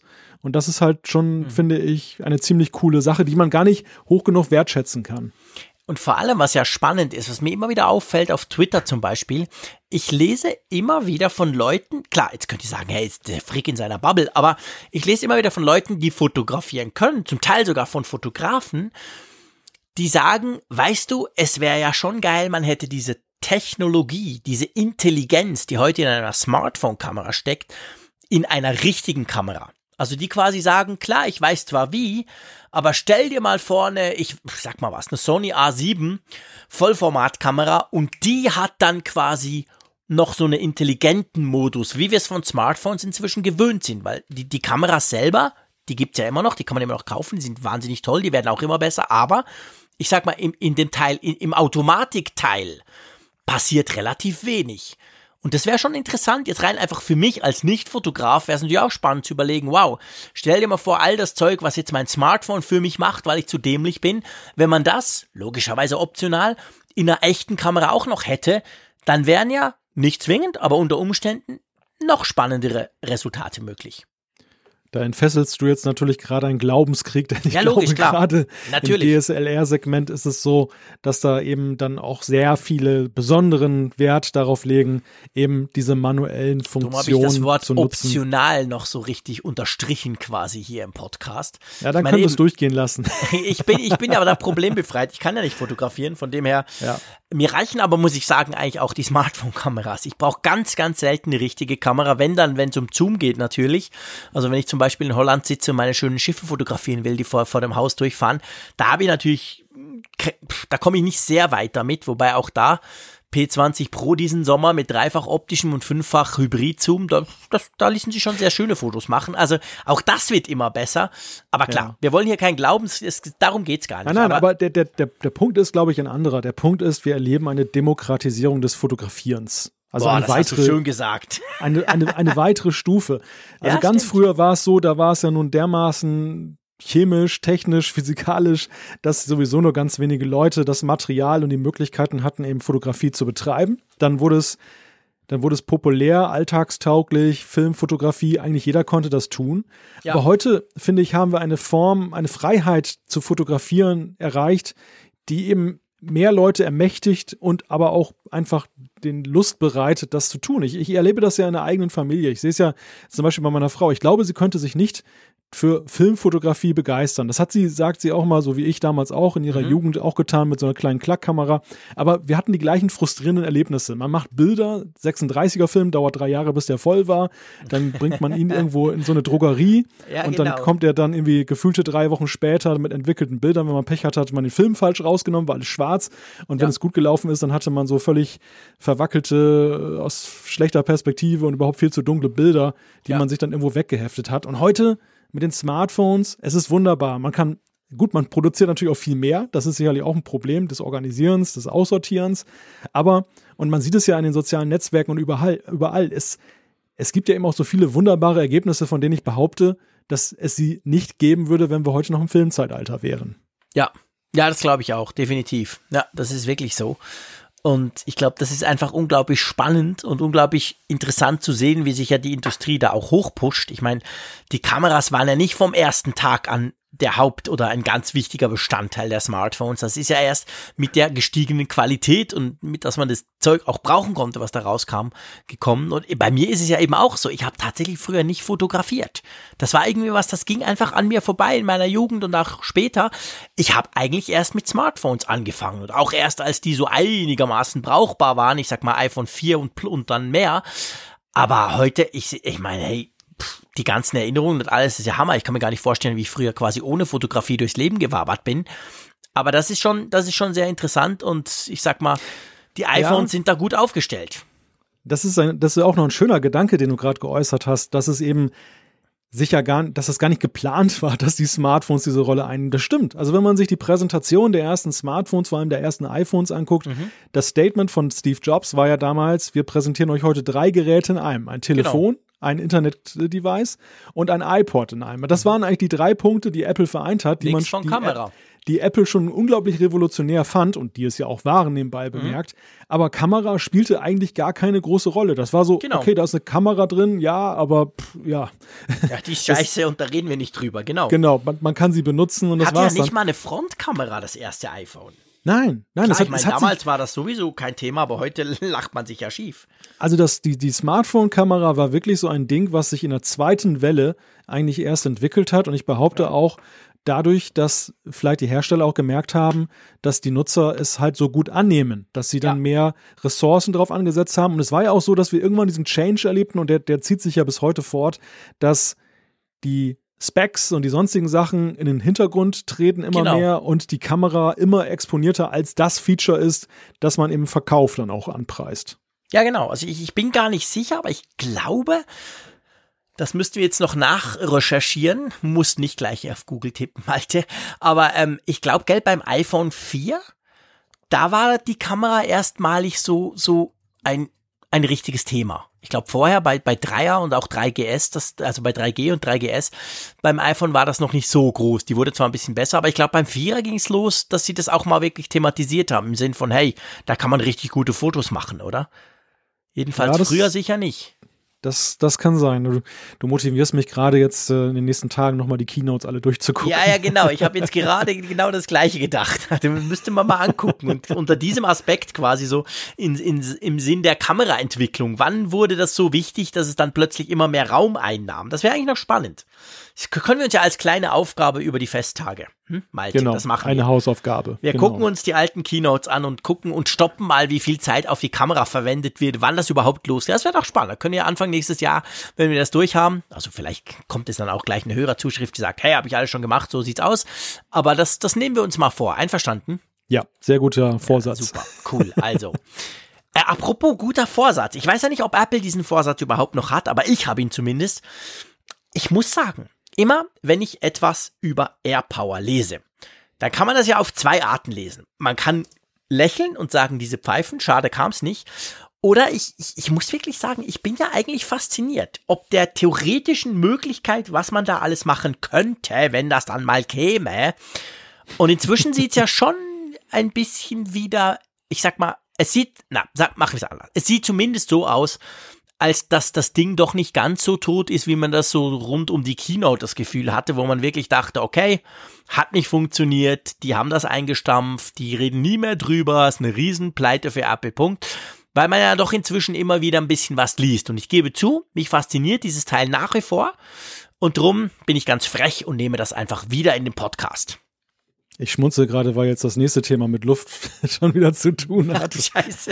Ja, Air Power. passt. Aber, ja, ja. aber egal, ja, aber wir, wir, erleben, wir erleben bei dem Thema ja zweierlei gerade. Das eine ist das die absolut kuriose Situation, dass über ein Nachfolgeprodukt gesprochen wird öffentlich für ein Produkt, was bislang nicht erschienen ist. Das ist, äh, glaube ich, auch schon nahezu einmalig. Aber das liegt ja eben auch daran, dass wir diese gewaltige Verzögerung haben. Also, dass wir eigentlich AirPower kennen, weil Apple mhm. es uns vorgestellt hat, aber seither ja nun ewig und drei Tage schon warten, bis es mal erscheint. Und dann gibt es jetzt schon eine Patentanmeldung, die eben dann darauf hindeutet, was die nächste Generation enthalten könnte. Das ist das eine. Das zweite ist aber, dass man allgemein, finde ich, in den letzten Tagen und Wochen immer mehr von AirPower wieder in der Öffentlichkeit hört. Ja, das stimmt. Und dass es aber auch so ist, und das ist ja eigentlich also Apple wird ja niemals jetzt irgendwas Bestätigendes dazu sagen, bis zu dem Tag, wo es dann tatsächlich draußen ist. Aber was ich schon feststelle, ist, dass Apple in letzter Zeit, wenn es ihnen zu weit geht, wenn sie merken, da ist ein Gerücht, das nimmt eine Eigendynamik an und das stimmt überhaupt nicht, dass mhm. sie dann schon in Erscheinung treten auf die eine oder andere Weise und sagen, und also dass sie es dementieren, dass du über irgendeinen Tech-Blog liest, ähm, Apple hat uns übrigens gesagt, nee, wird doch nichts. Also ich glaube, es ist an einem Punkt, dass es so aufflammt, ja, dass stimmt. wenn AirPower tatsächlich abgeschrieben wäre, was ja auch zeitweise schon vermutet wurde, dass dann, dann Apple würde Apple eingreifen. Ich glaube, die würden dann Stopp ja. sagen, weil das Ganze, das, das wird zum PR-Desaster für sie, wenn alle über AirPower reden und es kommt nie ja. mehr. Und ja. ich glaube deshalb, dass das ein, ein guter Indikator ist, dass tatsächlich da irgendwas dran ist, dass es näher rückt. Ja, ich glaube auch. Also ich meine, ich glaube, man kann wirklich sagen, AirPower hat so, wie sich Apple das vorgestellt hat und vor allem so, wie sie es ja präsentiert haben schon. Wir, wir, wir sahen ja das quasi so, zumindest ein bisschen schon, vor einer, also vor einem guten Jahr in der letzten Keynote im September 2017. So hat's nicht funktioniert. Aber die, die Schlussfolgerung, die viele dann gezogen haben und sagen, okay, Apple hat das eingestampft, ja, wäre halt schön gewesen. Also Apple hat nicht aufgegeben und Apple ist immer noch dran. Und es könnte gut sein, dass Apple da jetzt doch Fortschritte macht. Auch wenn man das natürlich jetzt nicht ummünzen kann im Sinn von, ja, in einem Monat kommt's dann. Aber es gibt so verschiedenste Dinge, wo man sah. Man sah das ja mit den iPhone 10s in der Verpackung. Da war ja das Ding immer noch drin. Und wir haben uns beide damals ja drüber unterhalten und gesagt, hey, aber das ist ja keine Sache, diese eine Seite rauszunehmen. Also kann ja nicht sein. Wenn das tot ist, dann wäre die Seite da nicht drin. Und wir sehen es bei anderen Dingen und wir sehen es jetzt bei den Patenten, die da kommen, wo es ja auch drum geht, und das finde ich eigentlich das Spannendste dran, dass es bei diesem aktuellen Patent, das man jetzt ähm, gesehen hat, was Apple hält, geht es ja so ein bisschen drum, dass diese AirPower eben verschiedene Ladestandards unterstützen soll. Das ist ja eigentlich logisch, weil wir, wir wissen, wenn Apple das bringen will, willst du da dein iPhone drauflegen können und eben deine Apple Watch. Und wir wissen ja leider auch, ich sag das mal so, die Apple Watch hat ja nicht einen Standard G oder Key oder wie heißt das, dieser? G, ja. G, genau. Die hat ja mhm. keinen Standard ähm, Wireless Charging Standard, sondern die hat irgendwas eigenes, weil wenn ich meine Apple Watch jetzt hier zum Beispiel auf meinen coolen Fast Charger von, von Samsung lege, dann passiert gar nichts. Also das Ding lädt ja nur auf diesem Apple-Knubbel. Und da ist irgendwas anders. Also das wussten wir schon und Apple geht offensichtlich zumindest im Patent schon ein bisschen weiter und sagt, okay, das könnte sein, dass man da quasi andere Standards in irgendeiner Form nachrüsten kann, was ich natürlich als Freund der Software-Updates und ich habe ja sowieso lieber Software als Hardware, fände ich das natürlich sehr spannend. Ja, also das Patent, was jetzt bekannt geworden ist, das bestätigt einerseits Dinge, die wir schon wissen. Ja. Beispielsweise diese Ladeanzeige, das ist das größte Gerät und das ist ja in dem Falle das iPhone. Dann zum Beispiel nehmen wir jetzt den AirPods und der Apple Watch, dass das eben anzeigt die Ladezustände aller Geräte, die auf der Ladematte liegen. Das finde ich nämlich spannend. Das war mir gar nicht bewusst. Das hatte ich irgendwie gar nicht so mitgeschnitten, aber macht natürlich total Sinn. Ja, ja, dann, dann der nächste Punkt ist, dass dann AirPower zur Sicherheit Geräte-IDs vergibt dass das, glaube ich, aber auch nötig ist, ja, alleine um diese Anzeige zu ermöglichen. Also irgendwie muss ja technisch auseinandergehalten werden, was liegt denn da eigentlich auf der Matte? Da müssen entweder die Geräte ja. untereinander kommunizieren mhm. oder aber sie müssen mit der Ladematte kommunizieren und die gibt es an das große Gerät weiter. Mhm. Also diese Kommunikation ist ja zwingend, damit das dann ermöglicht wird. Ja, und wie du gerade sagtest, verschiedene Ladeformate. Also der Schießstandard ist ja das, was wir eben bei vielen Smartphones und auch den iPhones erleben. Aber Apple hat ja selber schon mit der Apple Watch ein Gerät im Line-up, was ja einen eigenen Standard verfolgt. Mhm. Ich weiß gar nicht, ob es ein, ein eigener Apple-Standard ist oder ob das auch irgendein standardisiertes Verfahren ist, was dann auch anderswo eingesetzt wird, weiß ich gar nicht. Auf alle Fälle ist es, ist es so, dass das eben dann da unterstützt werden soll dann von mhm. dieser ganzen AirPower-Geschichte. Und das Spannende ist ja, wir, wir, verlinken euch auch den Artikel dann in den Show Notes. Das Interessante finde ich halt schon, wenn du dir das jetzt so anhörst. Ich habe dir jetzt zugehört, darum habe ich jetzt ausnahmsweise mal nichts gesagt.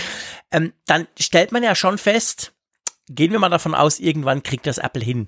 Dann merkt man natürlich schon, das ist nicht einfach eine 12 Euro Cheap Charlie Ladematte sondern da ist viel mehr Technik und ich sag auch mal Intelligenz und Software drin, sowohl in den Geräten wie eben auch in diesem Ding, als es bei einer normalen Ladematte. Also schon nur das mit der Anzeige. Ich meine, da musste das, das ist eben nicht einfach, ja, du legst drei Geräte drauf und alle blinken, piepen oder, oder werden rot und zeigen so ein bisschen an, ich bin am Laden, sondern nee, das iPhone, wenn es dann da ist, checkt das und sagt, okay, ich gucke jetzt mal an, die Uhr ist bei 53 Prozent, deine AirPods sind erst bei 12 und ich selber bin bei 80 und dann wird das entsprechend dargestellt. Also das zeigt halt schon, der Weg, den Apple da gehen möchte, ist definitiv ganz ein anderer als die alle anderen, die ja solche Ladematten schon seit Jahren bauen.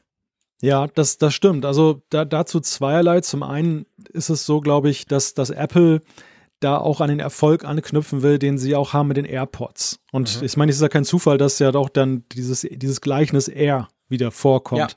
Ja. Das hat zwar einerseits was mit dem Drahtlosen zu tun, aber es hat auch, glaube ich, was mit der Idee zu tun, die dahinter steckt. Ja. Dass nämlich die AirPods ja auch sich eines gängigen Verfahrens, nämlich sprich Bluetooth, äh, bemächtigt haben, das aber erweitert haben. Dass, dass Apple ja. was on the top gemacht hat, was dann eben dann das Ganze viel besser macht. Und das gleiche, glaube ich, haben sie ja auch vor mit, mit der AirPower. Das soll auch genau. eben tolle Standards, die schon gebräuchlich sind, noch besser machen. Mit einer ja. Apple-eigenen Technologie, die sie natürlich exklusiv einsetzen würden.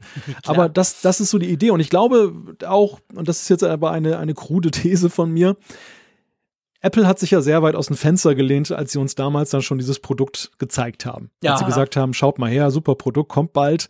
Und aus diesem bald wurden ja Monate. Und es ist ja immer noch nicht absehbar, wann wir es tatsächlich mal in den Händen halten werden. Aber ich glaube, dass sie Nein. das getan haben. Das ist es ist sicherlich fahrlässig gewesen, aber auf der anderen Seite zeigt es eben auch, wie wichtig es ihnen, glaube ich, ist. Also wie, wie, wie ja. wichtig es in dieser Gesamtstrategie Apples mit dieser Wireless-Geschichte ist, die sie ja eben an anderen Stellen konsequent fortgedreht haben. Alle iPhones Stimmt. können jetzt dann kabellos geladen werden. Das mit ja. den AirPods ist auch nur eine Frage der Zeit, dass das Ladecase entsprechend geladen werden kann. Die Apple Watch ist schon kabellos zu laden. Also dahinter steckt eine Strategie und AirPower ist die Schnittstelle dieser Technologien, ja. die dann diese ganzen Geräte ja, sozusagen der Hub des Aufladens sollte es ja. werden. Und ich glaube, dass der, der Stachel sitzt tief da bei Apple in oh, Kalifornien, ja. dass das nicht funktioniert hat bis dato, dass dieser, dieser Release auf den Nimmerlandstag verschoben ja. werden musste. Und trotzdem zeigt halt das Ganze, was du jetzt auch gerade beschrieben hast, wie wichtig das für Apple ist und dass sie da dranbleiben. Dass sie nicht einfach sagen, ja komm, okay, haben wir halt ein Zubehörteil weniger, sondern dass das unter Umständen ein ganz zentraler Hub innerhalb ihrer Go Wireless Strategie ist. Ja, ich meine, sie können ja einerseits auch einfach sagen, okay, wir lassen es bleiben und es ist ja auch aus heutiger Sicht schon durchaus nützlich, dass du eben per Ski kabellos ja, aufladen klar. kannst. Also keiner, keiner würde jetzt ja die, die Geräte deshalb wegwerfen oder würde Nö. sagen, sie sind dann entwertet da, da gibt es ja ganz andere Funktionen, die in den Geräten schlummern und die gar nicht geweckt werden. Also wir haben ja schon mal über NFC gesprochen, was genau. eben nur eingeschränkt nutzbar ist. Und wir, wir haben EKG-Funktionen, die wir momentan noch nicht nutzen können. Es gibt ja. so vieles, was Apple einbaut, was dann erstmal gar nicht oder niemals richtig verwendbar genau. ist oder voll verwendbar genau. ist. Also damit haben sie kein Problem. Aber die, die, ich glaube auch schon, wie du gerade sagst, dass, dass sie dass die Vollendung dieses Gedankens, dieser Philosophie erst darin sehen, dass dann eben auch AirPower als dieser Hub herauskommt. Ja. Und dem fiebern sie entgegen. Also ich möchte nicht wissen, wie viele Apple-Ingenieure tatsächlich da im Hintergrund dann werkeln, das zu ermöglichen, dass das doch noch funktioniert. Das dürften einige sein, definitiv. Das ist eine teure Ladematte. Aber trotzdem, ich gebe gerne zu, dass mich dieses, dieses Teil, obwohl wir noch fast nichts drüber wissen, außer dass es viel zu spät kommt, ähm, das fasziniert mich. Also ich finde das schon nach wie vor spannend, weil es einfach so ein bisschen äh, den Ansatz von Apple halt zeigt. Nicht einfach was machen und quasi gleich machen wie alle anderen, sondern vielleicht ein bisschen weiter zu denken und zu überlegen, was wäre denn wirklich cool und das dann halt versuchen umzusetzen und zwischendurch fallen sie damit quasi auf die Schnauze. Das wäre jetzt in dem Fall der Fall gewesen, aber das heißt eben, sie geben dann auch nicht so schnell auf. Also mal gucken, wir bleiben dran. Vielleicht können wir irgendwann mal tatsächlich Vollzug melden. Who knows? Die nächste Geschichte, liebe Malte, ist eine Geschichte, wo ich mich gemütlich zurücklehnen werde. Ich habe hier übrigens einen kleinen Lebkuchen vor mir, den ich jetzt dann gleich essen werde. Quasi live on stage. Ähm, nee, also es geht um ein Thema, was ich super spannend finde, wo ich aber keine Ahnung davon habe und den Link, den du mir hingeworfen hast, auch nicht verstehe. Drum schlage ich vor, lieber Malte, leg mal los. ja, es geht um Folgendes. Es geht um App Store Downloads bei Apple. Und so weit komme ich noch mit. So, so weit ja. komme ich noch mit, bevor jetzt einer denkt, hey, was ist mit dem Frick los? ja, und ja, das ist der, der Punkt, ab dem es dann ganz technisch wird, denn es geht um die Frage, auf welche Art und Weise werden die übertragen. Klar, die werden über das HTTP-Protokoll, also über das normale Internetprotokoll eben übertragen, allerdings nicht verschlüsselt. Und das ist etwas, was jetzt an, ähm, ich glaube, Sicherheitsforschern sind das hier, die so einen Blog dann da betreiben, die das dann aufgezeigt haben, die gesagt haben, das ist ein Ding, das Apple dann bei einer Milliarde iPhones und äh, iPads dann tatsächlich nicht Downloads, die von ihren Servern geladen werden, verschlüsselt, während sie selber, und das ist in der Tat ein interessanter Kritikpunkt, ja die App-Entwickler dazu verdonnern, das zu tun. Also wer heute, genau, eine, wer heute eine App entwickelt, da gibt es diese App Transport Security, die haben sie irgendwann eingeführt, die ist obligatorisch. Du kannst sie momentan, glaube ich, noch aushebeln, aber es ist schon ziemlich umständlich, da erstmal dahinter zu kommen, wie das funktioniert und das dann zu etablieren. Und mhm. es ist, da warnt Apple auch ständig davor, ein Provisorium. Sie sagen, wir werden, können Ja. das jederzeit wieder beenden und abschalten und dann seid ihr gesch äh, geschmissen, wenn ihr dann nicht eure äh, Übertragungsverfahren auf HTTPS, also das verschlüsselte HTTP-Protokoll, umgestellt habt, womit dann auch dann ganz viele App-Entwickler dann eben dann auch dann diesen Schritt schon vollzogen haben. Und Apple selber macht es nicht. Und die Frage, die steht natürlich im Raume, warum macht Apple es nicht? Zum einen und zum anderen, welche Gefahren gehen denn au- daraus hervor, dass eben App Store Downloads, also einheitliche Downloads, ja, das werden ja nicht, nicht jetzt irgendwie groß Zugriffsdaten übertragen, dann da so unverschlüsselt passieren. Und die Antwort darauf ist zum einen, ähm, warum passiert das? Da ist eine Aussage, weil es angeblich dann dazu beitragen soll, dass eben das möglich ist, auch zum Beispiel in Firmennetzwerken. Dass eben einige Firmen dann eben, also gerade größere Konzerne mitunter dann solche verschlüsselten Downloads, weil sie nicht dann gucken können, was da übertragen wird an Programmdateien, dann unterbinden und das dann zu Problemen führen könnte, so heißt es, wenn man dann eben das darunter macht. Zum anderen aber auch die, die Aussage, dass Caching gemacht werden kann. Also Beispiel. Eine Firma hat eine Million iPhones, also mal übertrieben gesagt jetzt, im, im Umlauf. Und über das Firmennetzwerk werden die geupdatet. Warum dann also eine Million mal die gleiche Datei übers Netz jagen, über den Internetzugang, wenn man doch eigentlich das auch dann über seinen Proxy-Server cachen kann? Und das geht eben dann mit HTTP, sodass man es einmal runterladen muss, effektiv, und dann wird es im Netz sozusagen verteilt.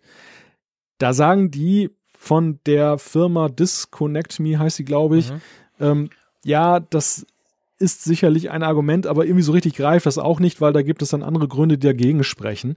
Und ähm, das, das überzeugt die nicht. Sie argumentieren andererseits, und das ist wiederum die zweite Frage, die ich vorhin aufgeworfen habe, was ist denn daran gefährlich? Ich meine, wenn ich mir zum Beispiel Funkgerät, die App vom Apfelfunk runterlade, was ist daran jetzt gefährlich, wenn da jemand ersehen kann, dass ich die runterlade? Und da sagen sie eben, das ist aber schon gefährlich oder nicht gut, weil natürlich jederzeit je, jemand sich da einklinken könnte und kann Nutzerprofile erzeugen. Was lädt der für Apps zum Beispiel? Klar. Und es ist auch so, dass in dem Header, also in der Übertragung, dann die von dem Device zum Server ist, da auch eine ganze Menge Daten schon drinstehen, die Rückschlüsse zulassen auf das Gerät. Welche Version ist da zum Beispiel installiert? Welche Sprache ist eingestellt? Geht es über Wi-Fi oder über Mobilfunk rein und so weiter und so fort. Also da steckt eine ganze Menge drin, was dann eben Datensammler nutzvoll oder nützlich finden könnten. Ja, und, Und- das, das ist so kurz umrissen das Problem. Ja, und man, man muss ja sagen, also ich finde das auch spannend, das Problem. Ich meine, wir bringen das ja auch drum, weil wir haben ja in dem Sinn keine Lösung für das Problem, weil auch die selber sagen, sie verstehen eigentlich nicht so genau, warum Apple das so macht. Sie haben so ein paar Ideen, tun die aber dann auch selber eben, wie du es jetzt schon erklärt hast, quasi selber dann wieder wieder ähm, äh, sagen, ja, aber so richtig Sinn macht das eigentlich nicht. Von Apple haben sie natürlich sehr überraschend keine Antwort bekommen auf ihre Fragen. Ähm, aber die Frage ist halt schon so ein bisschen, ja, ähm, ja, ich meine, es gibt natürlich definitiv auch Firmen und Länder, wo du nicht unbedingt willst, dass alle wissen, was du dir da runterlädst. Und vor allem Apple, denen das ja so wahnsinnig wichtig ist mit der Security, mit der Verschlüsselung, mit der Privacy, das ist ja ihr großes Steckenpferd, ist schon merkwürdig. Ich meine, der App Store ist ja wirklich, ja, das ist ja nicht eine kleine Klitsche, das ist ja der App Store. Punkt. Bei allen Smartphones. Ähm, also irgendwie lässt ein das, also mich zumindest lässt das so ein bisschen ratlos zurück, weil man ja nicht irgendwie technische Gründe vorschieben kann im Sinn von, das muss so sein wegen dem und dem, oder? Ja, also die, die Theorie, die da kursiert, die dann auch von diesen Sicherheitsforschern aufgestellt wird, ist, dass sie sagen, vielleicht ist es gerade tatsächlich dann ein eleganter Weg für Apple, in den problematischen Ländern, Anführungszeichen, also zum Beispiel China, wo dann eben zensiert wird, wo eben dann auch dann Anforderungen der Regierung sind an Apple, lasst uns kontrollieren. Wir haben es ja immer wieder Ja. mal thematisiert am Beispiel der iCloud, dass dann eben Ja, ja, genau. in China eigene Server stehen für die iCloud, weil die Regierung verlangt, wenn ihr nicht gesperrt werden wollt mit eurem Dienst, müsst ihr eure Server bei uns hinstellen und jeder weiß, wenn die dort stehen, ja, dann wird vom womöglich auch mehr kontrolliert oder gibt es mehr Kontrollmöglichkeiten oder ganz sicher mehr Kontrollmöglichkeiten als zum Beispiel, wenn sie in Europa oder in den USA stehen. Genau. Und das war für Apple immer PR-technisch so eine Sache. Wir haben ja auch kritisch darüber berichtet, dass sie auf der einen Seite sagen, wir treten für die Rechte ein, für Freiheit, Liberales und so weiter und so fort. Und auf der anderen Seite machen sie da mit, weil sie eben den Profit haben wollen. Und hier ist es dann ein sehr eleganter Weg, dass sie im Grunde ja nichts machen, was denen in die Hände spielt, jetzt aktiv. Im Sinne von, sie händigen ihnen Logs aus oder so. So ein bisschen unauffälliger. ja, ja, genau. Also sie, sie, sie werden, sie sind so, sozusagen nicht daran beteiligt an ja. dieser Überwachungs- und Zensiergeschichte. Und gleichzeitig halten sich ein Hintertürchen auf, dass sie eben dann von diesen Playern auch nicht ausgegrenzt werden. So die ja. Theorie zumindest hier, die hier geäußert wird. Ja, die hat durchaus was für sich, aber ist natürlich, ähm, ja, ja, also ist so ein bisschen komisch, muss man sagen. Also ist, ist, ist jetzt nicht die ganz große Geschichte, die jetzt durchs Internet wabert, aber ich finde das schon ein spannendes Thema und da, da muss man mal gucken, was passiert. Also das, das, das steht Apple so ein bisschen, es passt nicht so in die Strategie von Apple und man fragt sich dann tatsächlich, ist da irgendwas hinten dran? Irgend so ein, ein fieses, eben so eine fiese, komische Geschichte, wie du es jetzt gerade erklärt hast oder nicht? Tja, okay, also theoretisch heißt das, wenn ich eine App runterlade, könnte irgendein böser Bube mitlesen, weil das einfach nicht verschlüsselt ist. Ja, zumindest den Download. Ja, die ja nur den Download, ja klar, nee, genau, natürlich der Rest nicht. Greifen ja Apples rigide Regeln, die genau. sie an Entwickler stellen. Genau. Das ist eben diese, das ist, das ist eben so diese etwas ähm, doppeldeutige Situation. Zumal es ja nicht nur ein Apple-Phänomen ist. Also Apple pocht ja besonders auf den Datenschutz. Das muss man ja auch dazu ja, sagen. Also sie, sie sind ja selber ähm, stellen sie sich immer gerne dar als die großen äh, Beschützer der, der Daten der Nutzer im Gegensatz zu den bösen Konzernen, die da sonst unterwegs sind.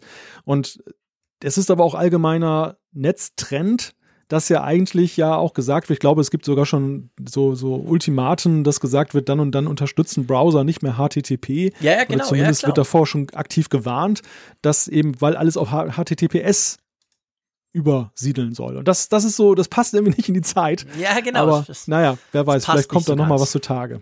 Vielleicht eine große Verschwörung hinten dran. Wir bleiben oh. dran. ähm, wir bleiben natürlich auch bei der Umfrage der Woche. Du hast vorhin gesagt, wir machen einen Zwischenstand, wobei das natürlich Quatsch ist. Wir lösen jetzt einfach auf. Punkt.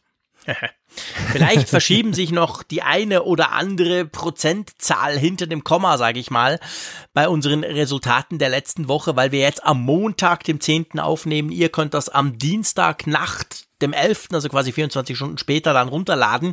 In der Zeit kann noch was passieren, bevor wir dann, dann die Umfrage wirklich schließen und die neue aufschalten. Aber ich würde mal vorschlagen, komm, das ist doch egal, weil wir haben ja schon 1588 im Moment Teilnehmer. Ich glaube, da lässt sich durchaus was sagen, oder? Da lässt sich sehr viel sagen. Vielleicht wir, sollten wir vorweg noch mal eben kurz sagen, wir hatten ja ein paar Zuschriften auch zum Thema der Umfrage bekommen, die da ja lautete, ähm, wo habe ich sie gerade, nutzt du bzw. planst du in näherer Zukunft eine eSIM für das iPhone zu nutzen? Und genau. die, die Kritik, die wir da teilweise er erhalten haben, lautete ja, das ist ja schön und gut, dass ihr eben den iPhone 10s Nutzern und so ähm, da diese Frage stellt, was ist mit uns, die wir ein älteres iPhone haben? Ähm, wir fühlen uns so ein bisschen ausgegrenzt. Das mhm. sollte natürlich überhaupt nicht die Absicht sein, dieser Umfrage, dass wir irgendjemanden ausgrenzen, Nein. sondern ich glaube, die Frage, und das habe ich auch einigen geantwortet, kann man ja durchaus auch in die Zukunft gerichtet beantworten. Also nicht jetzt im Sinne von, dass man das Gerät schon vor sich liegen hat, um es zu realisieren, aber die Frage, nutzt du oder willst du eine eSIM, kann man ja auch so beantworten. Ja, wir haben natürlich gesagt, in näherer Zukunft, das müsste man definieren, was heißt nähere Zukunft. Aber es ist schon so, es ging natürlich, es ging uns eigentlich wirklich nicht darum, irgendjemanden auszugrenzen, sondern ganz generell natürlich das Thema eSIM mal so ein bisschen abzufragen, ob das spannend ist und natürlich auch, ja, wenn ihr vielleicht findet, ja, nächstes Jahr gibt's dann bei mir ein neues iPhone, wenn das ein aktuelles Modell ist, entweder von diesem oder vom nächsten Jahr, dann wird das eine eSIM drin haben, weil das, das nimmt ja Apple nicht mehr raus. Was mal drin ist, ist drin. Abgesehen von 3D Touch vielleicht. Aber ähm, von dem her gesehen wird das Thema, sage ich mal, spannend bleiben, weil eigentlich alle wissen und sagen, also ich meine, das, das weiß man auch, wenn man ein bisschen in der Industrie, der Telekom-Industrie rumfragt, also die Zukunft geht in Richtung eSIM, das ist völlig klar. Also irgendwann werden wir dann Smartphones haben, die halt nur noch eine eSIM haben, die du aktivierst und nicht mehr dieses blöde kleine Kärtchen da reinknubbeln musst. Von dem her denke ich, ist es trotzdem relevant auch für den einen oder anderen, der im Moment noch keins hat. Aber ich meine, die, die, die Resultate sind ja schon, äh, ich sage mal, erstaunlich ausgeglichen oder nee, anders gesagt, hm. erstaunlich verteilt eigentlich, oder? Ja, wir haben selten in letzter Zeit eine so breit gefächerte ja, genau. Antwort. So äh, viele Vielfalt Farben habe ich in unserem Chart schon lange nicht mehr gesehen. Nee, das stimmt. Wobei ich muss noch eben kurz eben sagen, also nähere Zukunft ist ja gerade im Apple-Kontext ein sehr dehnbarer Begriff. Stimmt, genau. Äh, ja, genau. coming soon, coming ja, soon. Genau, coming soon heißt, ja, genau. Dann haben wir noch ein paar Jahre Zeit. Kein Problem. Wir machen das wie Apple, genau. genau. So um die Ecke habe ich noch gar nicht gedacht, aber dafür haben wir den, die schlauen Malte an der Nordsee. Gut, also jetzt mal, ähm, was wurde denn da gesagt? Also mit 30,4 Prozent im Moment, wie gesagt, Stand Montagabend, haben gesagt, nein, ich habe und möchte keine eSIM. Also quasi nach dem Motto, hey, ich, ich habe eine normale SIM-Karte, das reicht mir. Und dann ja fast gleich viel im Moment noch, haben ja gesagt, ich bin noch unentschlossen. Also ich sag mal, die konnte man durchaus noch abholen, oder? Ja, genau. 28,3 Prozent aktuell von den 1662 Teilnehmern, die wir aktuell zählen. Und dann folgt unmittelbar, ja, ich plane eine ISIM zu nutzen mit 20,8 Prozent. Dann äh, ja, aber leider ist für mich kein passendes ISIM-Angebot verfügbar, also auch Willens, aber noch nicht in der Lage mit 14,9 Prozent. Und 6 Prozent sagen, ja, ich nutze bereits eine ISIM. Also das ist ja auch in der Kürze der Zeit ein durchaus beachtlicher Wert, wie schnell ja, das dann eben schon um sich gegriffen hat. Also die saßen wohl Doch wirklich fast dann 100 schon. Leute, die wirklich schon gesagt haben, oh cool, in dem Moment, wo das Ja. quasi freigeschaltet wurde, nutze ich das gleich. Ich habe es im letzten Podcast gesagt, seit dem letzten iOS-Update können auch wir Schweizer das jetzt nutzen mit unseren Providern und ja, coole Sache. Also definitiv, wenn man das natürlich brauchen kann oder eben eine Zweit-SIM oder was auch immer, eine Ausland-SIM. Wir haben ja jetzt nicht genau gefragt, was es dann für eine eSIM wäre. Aber ich würde mal sagen, das Thema beschäftigt ja eigentlich doch. Also ich meine, man kann sagen, dass eigentlich die meisten eine Meinung haben dazu. Und das ist doch relativ spannend, für das das ja so was sehr Technisches ist. Klar, man darf nicht vergessen, wir sind der Apfelfunk, wir haben natürlich Apple-affine Leute, die sich auch vor allem extrem gut auskennen. Das hat ja, ist ja überhaupt nicht repräsentativ in irgendeiner Form hier. Aber schon spannend. Also ich glaube schon, das Thema ist halt, ja, das Thema wird halt durchaus, da wird sich überlegt, brauche ich das oder brauche ich das nicht? Ja, es ist interessant, wie, wie, wie kontrovers es gesehen wird, in Anbetracht der Tatsache, dass es ja auf den ersten Blick ein vermeintlich ziemlich kleines Thema, also auch buchstäblich Ja, genau. klein, es ist ja eine Ja, kleine genau. Karte, aber am Ende ja auch ein, ein Thema ist, du steckst ja in der Regel so eine SIM-Karte irgendwann ein und dann hast du sie über die Nutzungszeit deines Vertrages oder einer Prepaid-Karte drin und dann erst, wenn du was fundamental veränderst, eigentlich an deinem Line-Up, tauschst du sie aus. Und da könnte man ja denken, pff, ist mir doch egal, was da passiert.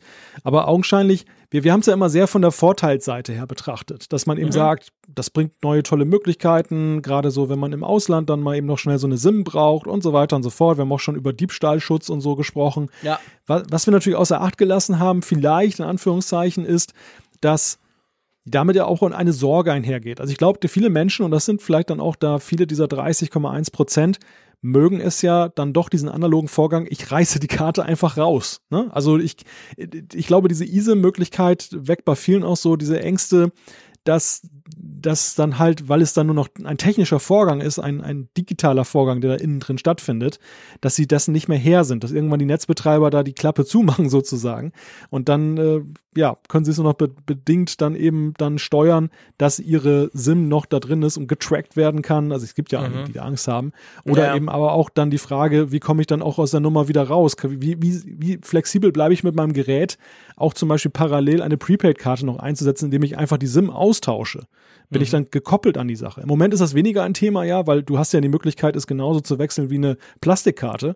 Aber die, die Ängste, glaube ich, kommen schon so hoch nach dem Motto, Ja, ja, ja, jetzt ist es noch Also- tauschbar. Aber Ja, später, schon, aber das Witzige ist ja eigentlich, ich meine, die eSIM wurde ja nicht gestern und schon gar nicht von Apple erfunden. Das gibt's ja schon viel länger, diesen Standard. Bis jetzt haben sich aber eigentlich ausschließlich die Provider vor allem dagegen gewehrt, weil sie gesagt, also, nein, sie haben es eben nicht gesagt, aber sie haben gesagt, ja, kompliziert und blablabla, funktioniert doch so toll mit dieser schönen kleinen SIM-Karte. Ähm, in Wirklichkeit ist natürlich die Angst der Provider, dass man eigentlich ja viel schneller wechseln kann. Du hast jetzt quasi beschrieben, man kann die Karte rausreißen und so. Aber letztendlich, der eSIM-Standard sieht natürlich schon vor, dass du eben einfach relativ einfach, ich, ich habe das jetzt mal probiert bei meinem, also mit zwei Klicks hast du dir eine SIM aktiviert. Vertrag Prepaid läuft Go. Und sonst, ich meine, sonst musst du physisch irgend entweder jemandem anrufen, du musst vorbeigehen, du musst dir was schicken lassen oder du kriegst halt so ein Kärtchen mit. Also eigentlich ist der, ist der Vorgang zu wechseln viel einfacher als vorher. Und das war mit ein Grund, warum die Provider sehr lange da ein bisschen auf der Bremse standen, weil sie dachten, ja, komm, wenn der mal eine SIM-Karte hat, hat er eine SIM-Karte. Dann ist die Sache einfacher, um das mal schnell zu wechseln, weil es ja jetzt nur noch virtuell ist. Also du siehst, man kann es von zwei Seiten ansehen. Klar, man kann Angst haben, man darf dann nicht mehr. Oder man kann sagen, ja, aber man könnte eben viel schneller. Und ich glaube, das ist so, so beides drin. Aber klar, ich meine, im Moment beim iPhone, wir haben ja noch, wir haben ja eigentlich die schöne Situation, wir haben ja noch beides. Also von dem her, man kann, und der, der Hauptfall ist natürlich nach wie vor, und das wird auch noch eine Weile dauern, ist natürlich diese kleine Knuddelsim, die du da reinschieben musst. Ich meine, wenn du nicht gerade professioneller Hardware-Tester bist wie wir zwei, die so oft wechseln, dass bei mir schon mal eine SIM-Karte kaputt war, einfach durch viele raus und reinnehmen bei verschiedenen ja. Smartphones, dann ging die nicht mehr richtig. Dann haben die mich gefragt im Shop, was haben sie denn gemacht? Habe ich gesagt, ja, ich wechsle halt einmal pro Woche meine SIM-Karte beziehungsweise mein Smartphone. Ah ja, dann ist die jetzt kaputt. Da kriegen sie eine neue, kostet 40 Franken. Also da bin ich nicht, nicht ganz unglücklich, wenn das da mal wegfällt. Ich habe ich hab aber ehrlich gesagt nie so richtig verstanden, diese Angst der Netzbetreiber. Denn klar, bei den, bei den Prepaid-Karten ist es tatsächlich ja einfacher, wenn du sagst, ein neues Angebot, ja, ich muss nicht erst in den Shop fahren. Wobei genau. auf der anderen Seite, in einem Zeitalter, wo dir die Dinger an jeder Tankstelle und im Supermarkt ja, hinterher genau. werden, ja. ist ja diese, diese Barriere, die du überwinden musst, auch nicht mehr so hoch. Also insofern ist es auch Quatsch. Und ich glaube, wenn jemand entschlossen ist, dann macht das auch. Und auf der anderen Seite, bei den Verträgen ist es ja so, da bist du ja kein Deut flexibler, denn du hängst ja in diesen nee, Vertragslaufzeiten ja, drin und ähm, da kannst du dir noch so viele ISIMs aktivieren, dann hast du halt fünf Verträge gleichzeitig laufen, aber deshalb bist du den anderen ja nicht schneller los. Nee, nee, und das, das ist so. Das, deshalb war das für mich immer eine etwas emotional geprägte Angst. Aber gut, das, das erleben wir ja auch mal wieder im Telekommunikationssektor, dass da solche Ängste halt grassieren. Ja, genau. Aber ich denke auch, das kommt langsam zu einem Ende. Also ich meine, wie, wie so oft natürlich, wenn Apple sowas macht, dann wird das quasi, wird so eine Technologie plötzlich äh, der Allgemeinheit überhaupt bekannt. Man fängt an drüber zu sprechen, man überlegt sich, was denn das heißt. Und die Provider ziehen ja dann auch nach. Ich meine, es war bei der Nano-SIM so, das war bei ganz vielen solchen SIM-Standards so, äh, die gab es alle auch schon vorher. Aber wenn dann das iPhone die hatte, dann mussten halt plötzlich ein paar Millionen von diesen Karten bestellt werden und dann hatten es plötzlich alle anderen auch. So ähnlich läuft das im Moment auch mit der eSIM. Und das ist, finde ich, auch voll okay. Aber hey, wir haben natürlich auch noch eine neue Umfrage der Woche. So ist es. Wir haben eine neue Frage und die knüpft an an das Thema, was wir ja heute auch sehr intensiv diskutiert haben. Es geht um das Thema Kamera im Smartphone. Mhm. Wir wollen euch einfach mal die Frage stellen, wie wichtig ist dir die Kamera in deinem Smartphone? Und zwar jetzt spezifisch Smartphone. Das muss ja nicht zwingend ein iPhone sein. Ihr wisst, wir haben ja auch den ein oder anderen Hörer, der ein Android-Smartphone einsetzt. Also das gilt natürlich auch dort. Ähm, wir haben dann die Auswahlmöglichkeit sehr wichtig, wichtig, geht so, nicht so wichtig, gar nicht wichtig und ich besitze kein Smartphone. Das sind die genau. iPad-User, gell? Mit der Funkgeräte-App. Das tust du eigentlich immer nur rein, weil du hoffst, dass das einer klickt, der dann auch noch quasi ehrlich ist, um zu beweisen, dass wir so eine tolle iPad-App haben. Stimmt's? genau, das ist Cross-Promotion yeah, genau. für die iPad-Version. Weil ihr wisst ja vielleicht, liebe Hörerinnen und Hörer, abstimmen kann man ja nur, wenn man die Funkgeräte-App hat. Entweder für Android oder natürlich für iOS. Und von der iOS-Version gibt's eben auch eine schöne iPad-Version, wo das Ganze dann die, die Größe des iPads quasi optimal ausgenutzt wird und die natürlich auch vom Day One an schon ans neue iPad Pro angepasst war. Im Unterschied zu ganz vielen anderen Apps, die ich immer brauche, die da noch ein bisschen merkwürdig daherkommen. ja, wir bemühen uns. du bemühst dich, lieber Malte. Ja, genau. Wir bemühen uns, aber du programmierst die App. So, ich würde vorschlagen, wir switchen rüber zum Feedback. Einverstanden? So ist es. Soll ich mal loslegen mit Florian? Äh, ich bitte drum. Und zwar, Florian hat uns einen interessanten Tipp geschrieben, der vielleicht dem einen oder anderen bekannt ist, aber der dennoch nennenswert ist, weil er, glaube ich, nicht allgemein bekannt ist. Er schreibt, mhm. wusstet ihr, dass wenn man beim E-Mail-Schreiben einmal tief auf eine Taste drückt, man relativ einfach den Cursor bewegen kann und dann mit nochmaligem Tiefdrücken super einfach markieren kann? Muss man ein bisschen üben, man muss quasi zwischen den zwei Tiefdrückaktionen wieder normalen Druck ausüben, aber dann ist es wirklich einfach etwas zu markieren und kopieren. Das gibt es, also es ist ja erstmal 3D-Touch, dann mhm. im, im Real Life sozusagen. Aber genau. das, das gibt, das hast du nicht nur bei E-Mails, hast du generell bei jeder Texteingabeoperation, dass du aus deiner Tastatur auf dem iPhone so eine Art Touchpad machen kannst. Ja, dann wenn du fest drauf drückst. Genau, genau. Da kannst du dann, das hat aber, glaube ich, Apple dann auch ähm, auf dem iPhone 10R korrigiere mich, wenn ich da falsch liege. Ich habe dieses wunderbare Gerät ja noch nie in der Hand gehalten. Ähm, aber das, da. Das sagen wir jetzt in jeder Folge und hoffen, dass irgendein Apple-Mensch das mal hört, so ein PR-Mensch, und dir endlich mal so ein iPhone 10R schickt, weil ich möchte gerne öffentlich mit dir über das iPhone 10R streiten. Also genau. schieß los. Und da, da ist es, glaube ich, so, dass wenn du die, die Space-Taste, die Leertaste da lange gedrückt hältst, also genau. Long Press darauf genau. machst, dass du dann diese gleiche Funktion auch hast, weil das ja, ja nicht 3D Touch hat, das 10. Genau, genau. Also wenn du quasi feste drückst natürlich, feste drücken geht ja nicht, sondern beim iPhone 10R, ich habe es jetzt gerade vor mir, ähm, da musst du quasi lange auf der Leertaste drücken, aber dann hast du genau das gleiche. Dann kannst du diesen Cursor rum äh, rumbewegen. Aber was ich tatsächlich nicht wusste, also ich brauche ich brauch dieses lang drücken und dann Cursor hin und her fahren, brauche ich ständig. Das finde ich super praktisch. Aber was mir schon in der Tat nicht bewusst war, ist das mit diesem Copy-Paste, wie er das beschreibt. Also quasi lang drücken, dann kommst du irgendwie tiefer rein und dann nochmal lang drücken zum, zum, oder nochmal feste drücken, um quasi das zu kopieren, das habe ich irgendwie noch nicht begriffen. Also ich versuche es jetzt hier gerade live und es gelingt mir natürlich nicht. Hast du das schon mal ausprobiert? Nee, das mit dem, mit Okay. dem äh, Markieren wusste ich auch noch nicht. Bin auch gerade am Probieren hier. Also der Ja, Apfelfunk Incorporate tut jetzt lange drücken, lieber Florian, und versucht das rauszufinden. Du schreibst da Ja. selber, es braucht ein bisschen Übung, aber dann ist es quasi super praktisch. Ja, ist schon ein bisschen diffizil, das hinzukriegen.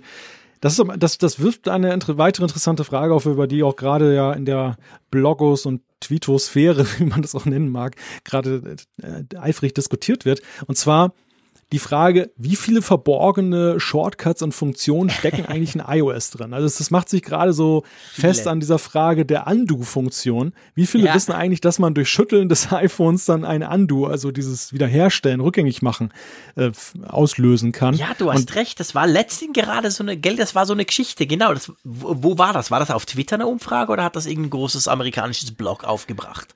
Ich meine, das war, das, das, das gab auch einen Blog-Eintrag, aber das, das ist vor allem, das tobte vor allem auf Twitter, Ja, diese Frage. genau. Und ähm, eine, eine interessante Frage, weil, weil ich, ich stimme zu, gerade auch diese Sache, die Florian hier aufzeigt, die ist mir bestimmt schon dreimal unterge untergekommen und jedes Mal dachte ich, oh, cooles Feature, merke ich mir. Ja. Und ich mache es nie, bis mir irgendjemand wieder eine E-Mail schreibt oder ich es irgendwo lese, dass man es machen kann.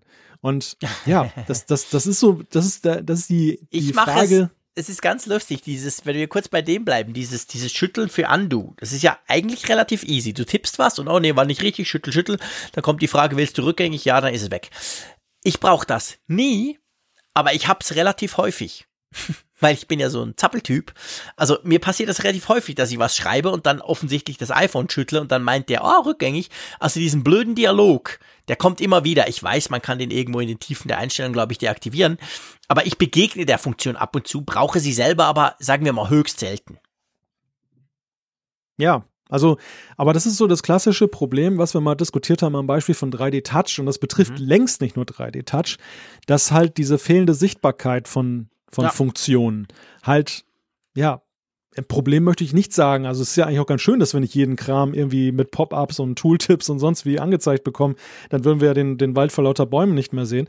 Aber es hat halt über die Jahre dann zugenommen in einem Maße, dass man sich einiger Funktionen auch gar nicht mehr erinnert oder eben Klar, dann ich meine, in Zeiten, immer wo keiner ein. Manual liest, wo natürlich die Dinge ja auch so, so, ich sag mal, so zugänglich sind, dass du sofort ein Erfolgserlebnis hast. Ich meine, du kannst sehr schnell auf einem iPhone irgendwas machen.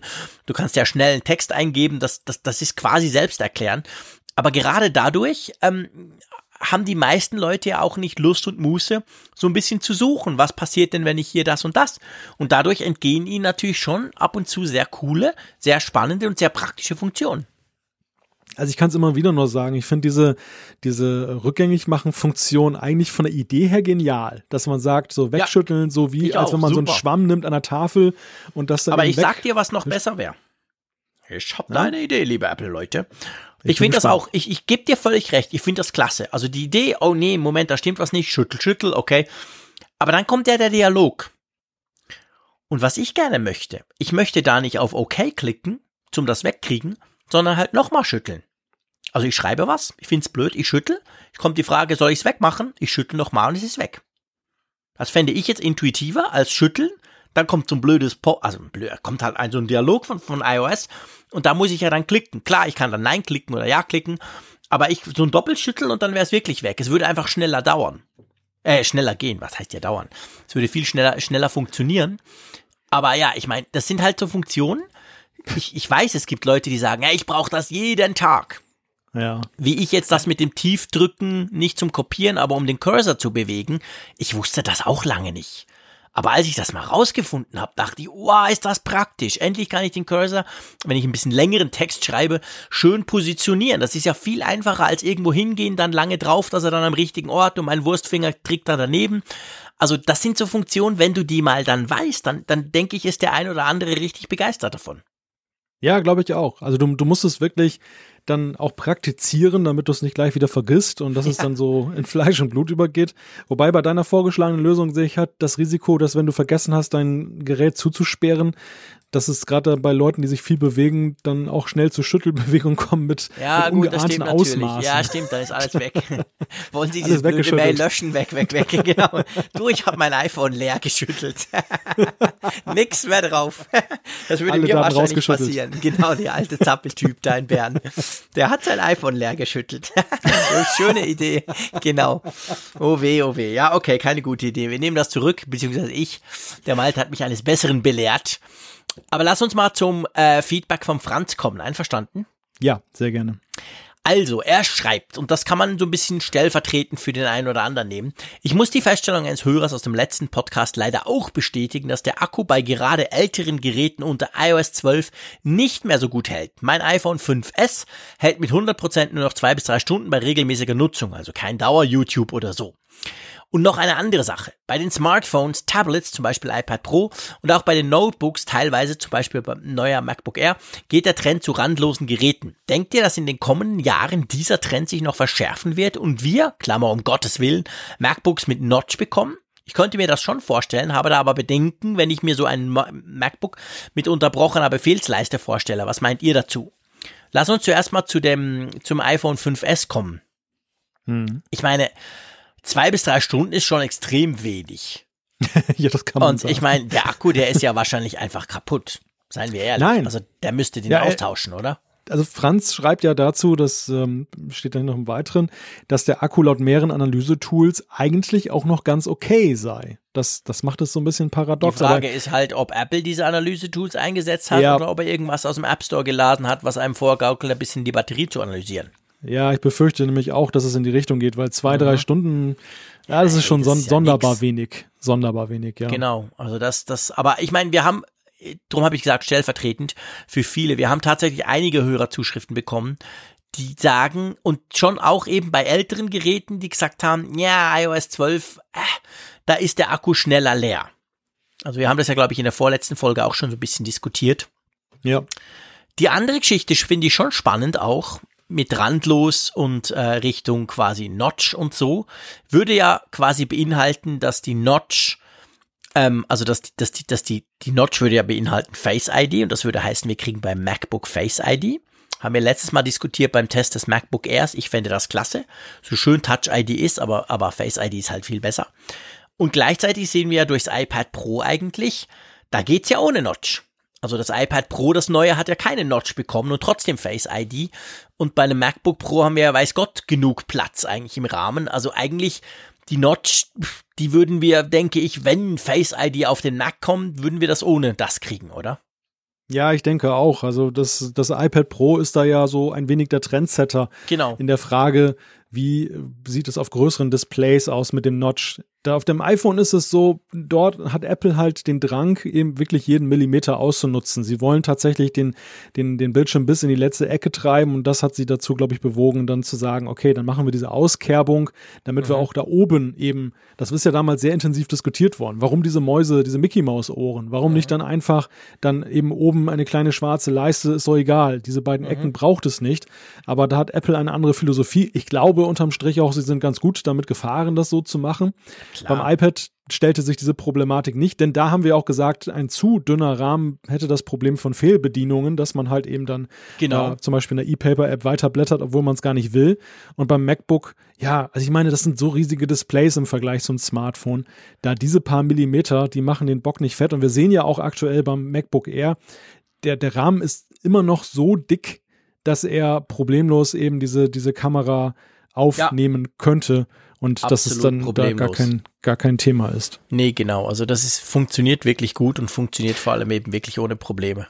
Eine, eine Sache vielleicht noch dazu, da hat uns ein Tweet nämlich erreicht und das finde ich ganz witzig, weil wir beim letzten Mal ja darüber gesprochen haben, Touch-ID, Klasse und so weiter zum. Aufsperren. Mhm jemand hat uns darauf hingewiesen, hat gesagt, ja, wieso, ich brauche gar kein Touch-ID, ich habe doch die Apple Watch zum Aufsperren. Stimmt, das, genau. Das, das ist in der Tat ein Argument. Also wer eine Apple bei Watch Mac. hat, bei dem relativiert sich, genau, beim Mac, für den relativiert sich diese Touch-ID-Geschichte ein wenig. Aber man muss ja auch dazu sagen, nicht jeder hat ja eine Apple Watch. Ja, ja, Moment. Das ist der eine Punkt. Aber das ist gut, dass du das auf, ansprichst. Ich habe nämlich auf, auf Twitter noch gar nicht geantwortet. Ähm, der Punkt ist natürlich der, ja, zum Aufsperren, okay, da ist Apple Watch super, das geht super schnell, das geht wahrscheinlich ungefähr gleich schnell, wie wenn wir Face ID hätten beim Mac. Aber ich meine, du kannst natürlich im Moment Touch ID kannst du ja noch für ganz andere Dinge brauchen. Zum Beispiel, wenn ich was einstelle, also wenn ich irgendwas installiere und das Admin-Passwort brauche, dann lege ich einfach hm. den Finger drauf, zack. Oder wenn ich was kaufe per Apple Pay. Ja, das kennst du nicht, ich weiß, aber ähm, äh, einfach, wenn, wenn, man das mal kann. Ah, vielleicht noch das letzte nicht, Mal, vielleicht das letzte Mal, dass ich da ein bisschen ranten darf. Ähm, ja. Dann legst du ja auch einfach den Finger drauf und zack. Also da, da, da nützt dir ja. die Apple Watch bei all diesen Features natürlich nichts. Wobei da sage ich dann einfach mal, das ist ein Versäumnis von Apple, dass sie eben nicht diese Funktion einfach auch schon implementiert haben. Denn bei Apple Pay mit der Apple Watch ist es doch genauso, dass du eben dann ja auch mit der Apple Watch bezahlen kannst, drückst dann eben einen Knopf, die du bist anders als beim iPhone, musst du dich nicht verifizieren, weil durch das du hast ja die Apple Watch schon aufgesperrt und sie verschließt sich ja in dem Moment, wo du sie vom Arm nimmst. Also theoretisch könntest du ja auch die mhm. Apple Watch noch dahingehend nutzen, dass Nein. du auch damit autorisierst. Ja, aber überleg mal wenn ich mit der Apple Watch mit Apple Pay einkaufen gehe, dann halte ich ja die Apple Watch an irgendein so Lesegerät und gut ist. Okay? Ja. Wenn ich jetzt quasi einen Kauf im Internet beim Online-Shop mit Apple Pay, sorry, der, der, der Lebkuchen ist so wahnsinnig gut, ich muss noch ein bisschen davon essen. Tut mir leid, sollte man auf gar keinen Fall machen im Podcast, aber das muss jetzt einfach sein, wir sind in der Weihnachtszeit. Aber auf jeden Fall, wenn ich jetzt was einkaufe mit Apple Pay, dann ja. ist es natürlich so, theoretisch, ich habe den Mac entsperrt, ich sitze da. Der Kollege hinter mir sieht, dass ich mal ganz kurz zwei, drei Meter neben den Mac laufe und irgendwie Wasser in meine Flasche fülle, dann könnte der ja was kaufen. Nein, nein, also, Moment mal. Mh, mm, der, der, der würde, der, der Kollege würde ja am Mac eine Eingabe machen. Und genau. nach dem Motto, jetzt bezahlen. Dann würde genau. aber nicht dann automatisch autorisiert, sondern dann würde auf deine Apple Watch angezeigt, wie beim ah, Bezahlen mit Apple so. Pay. Okay. Genau, drücke, drücke nochmal die digitale Krone oder den Powerknopf, wenn du diesen Kauf autorisieren willst. Und das wäre im Grunde genommen ja, die gleiche stimmt. Aktion, als wenn du Touch ID auf dem MacBook du hast drückst. Recht. Das würde also, gehen. Ja, stimmt. Das würde dann nicht, das wäre dann ja. nicht schon bezahlt. Ja, ja, du hast recht. Wie, genau. wie, wie, gesagt, immer unter dem Vorbehalt, dass das natürlich nur eine Lösung für all jene ist, die die Apple Watch besitzen und ja, das dann sozusagen, also nicht dann alle Nutzerfälle abdeckt. Aber es wäre zumindest möglich, dann auch unter Aussparung von Touch ID eine ähnliche Möglichkeit eben mit der Apple Watch herzustellen. Das könnte Erachtens. man machen. Also man könnte diese Verbindung zwischen Mac und Apple Watch, um es mal so zu sagen, die könnte man noch so ein bisschen verbessern. Das ist wahr. Also im Moment ist das tatsächlich nur das Aufsperren, wobei ich finde das schon sehr praktisch. Geht ja auch bei verschiedenen Macs. Also wenn du mehrere Macs hast mit der gleichen Apple ID, dann funktioniert ja das eigentlich tadellos. Aber da könnte man noch weitergehen. Man könnte es noch zum Zahlen brauchen oder so. Oder quasi, wenn du was installierst, dann brummt deine Uhr. Wollen sie das wirklich installieren? Da klickst du noch kurz auf die Uhr drauf. ja, je nach Passwort bist du da schneller. Also das, da könnte man noch, noch ein paar Dinge tun, das ist wahr. So. Jetzt überlege ich gerade, lieber Malte, wir wären schön bei eineinhalb Stunden. Wollen ja. wir Feedback Feedback sein lassen oder machen wir noch eins? Einen machen wir noch, oder? Komm, wir machen noch den Alex. Den Alex. Lies den mal vor, da kann ich meinen Keks zu Ende essen. Genau, guten Appetit und Alex schreibt Zustände beim Apfelfunk. Meine Güte. Ja, schlimm, schlimm. Also ich hoffe, dass mir auch mal einer zugesteckt wird, einen Keks dann wenigstens als ja, Pass auf, wenn du sowas sagst, mein Lieber. Wenn es schon kein iPhone 10R gibt, dann doch zumindest ein Keks als Rezensionsexemplar. Nein, Spaß beiseite. Alex schreibt, ich habe noch eine Ergänzung zum MacBook-Preis. Für mich ist die Frage, ob ich 200 Euro mehr oder weniger bezahle, ehrlich gesagt eher nachrangig. Nicht, weil mir das Geld egal ist oder 200 Euro unbedeutend sind. Der Grund ist vielmehr, dass ich bei Notebooks in langen Zyklen denke. Mein letztes Notebook war ein Sony, Sony Vaio-Gerät, das ich mit Mitte 2006 gekauft und bis Mitte 2013 genutzt habe. Der stolze Preis von damals 1800 Euro relativiert sich aus meiner Sicht, wenn man ein performantes Gerät hat, das man nicht nach zwei Jahren schon wieder aussortieren muss. Gleiches gilt für das MacBook Air, das ich als Nachfolger gekauft habe und auch jetzt noch im Einsatz habe, war übrigens mein Einstieg in die Mac-Welt.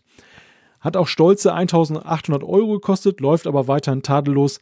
Und dazu schreibt er noch, mit dem Gerät sitze ich gerade auf der Couch und schreibe das Feedback und wird sicher auch noch ein bis zwei Jahre im Einsatz sein.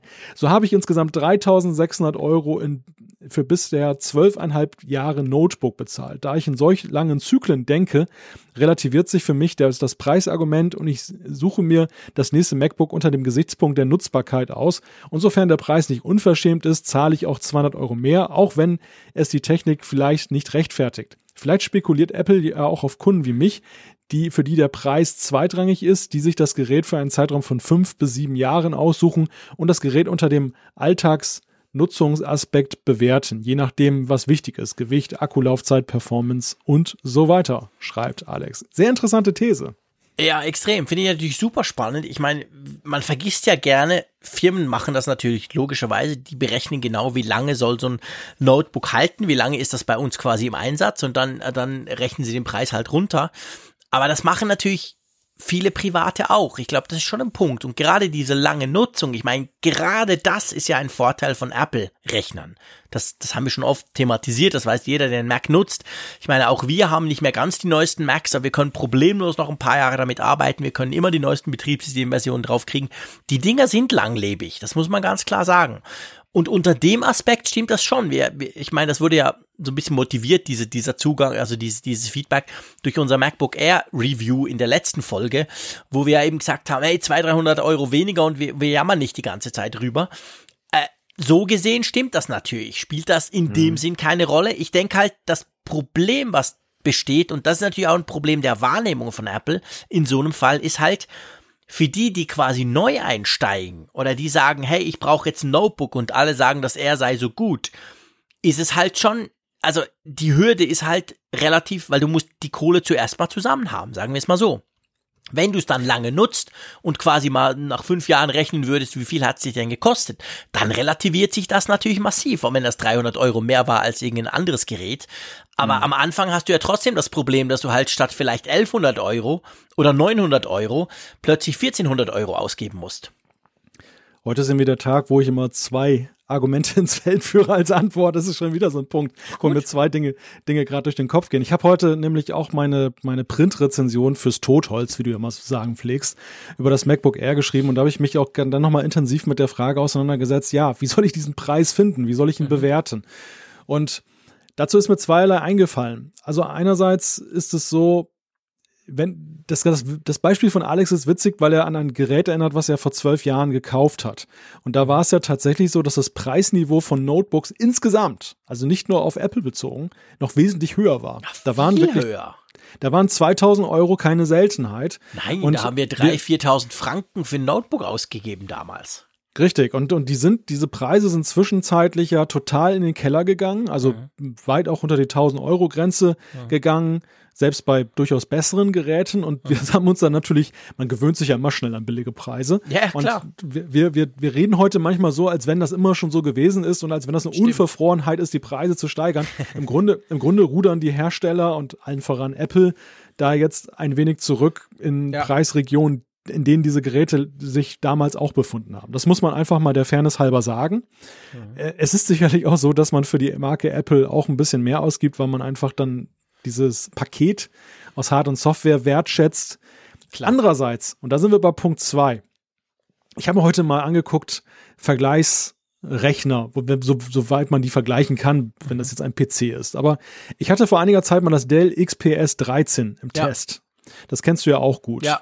Das ist auch ein relativ gutes Notebook eben von Dell, so dass das, äh, glaube ich, mit Carbonfasern ja auch gemacht ist, also auch nett gemacht. Sehr hochwertig, ja. Sehr hochwertig, genau. Und das, das Ding kostet in der besten Ausstattung irgendwie 1700 Euro. Mhm. Und das finde ich, und das, da sind dann aber schon 512 Gigabyte SSD drin, da mhm. ist ein i7-Prozessor drin, da sind 16 Gigabyte RAM drin. Also da ist eine ganze Menge drin, dass, wenn du das bei Apple mal machst, ich habe das mal durchdekliniert bei Apple, wie du dieses hochtreiben ja. kannst. Du kannst über 3000 Euro kostet das höchst ausgerüstete MacBook Air. Und es hat immer noch nur ein i5-Prozessor drin, wohlgemerkt. Ja. Zwar dann ein Terabyte SSD, muss man mhm. auch sagen, okay, aber auch nur 16 Gigabyte Arbeitsspeicher und nicht mehr. Also das, das ist schon eine erhebliche Diskrepanz zum Wettbewerb, die bei Apple ja. mittlerweile da ist bei den Notebooks. Das muss man bei der Bewertung auch sagen. Also so sehr man vielleicht Verständnis üben kann, dass man sagt, okay, die Hersteller wollen vielleicht wieder hoch, aber Apple geht da auch einen einsamen Gang. Ja, also im, äh, natürlich klar, so stellt sich so stellt sich das da im Moment, wenn man mit PC Notebooks vergleicht. Auf der anderen Seite muss man natürlich sagen, wenn wir jetzt zurückgehen, du hast vorhin gesagt, die ähm, die Apple Notebooks vor 10, 15 Jahren, äh, Quatsch, sorry, die PC Notebooks, die da problemlos 2.000, 3.000 Euro gekostet haben. Der Punkt ist aber der, auch damals war Apple teurer.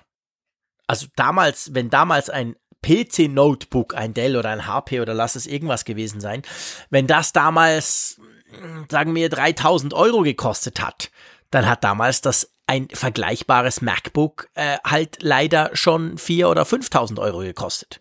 Also diese Diskrepanz, die war immer da. Ich will das jetzt nicht entschuldigen, aber das ist nicht so, dass das erst jetzt, dass sich die Schere quasi erst jetzt aufgetan hätte. Die tut sich insofern auf. Du hast natürlich clevererweise auch, sagen wir mal, ein bisschen hoch, ein bisschen teurere ähm, Windows Notebooks damit verglichen, weil das Dell, wo du jetzt gerade gesprochen hast, ist ja kein billig Notebook.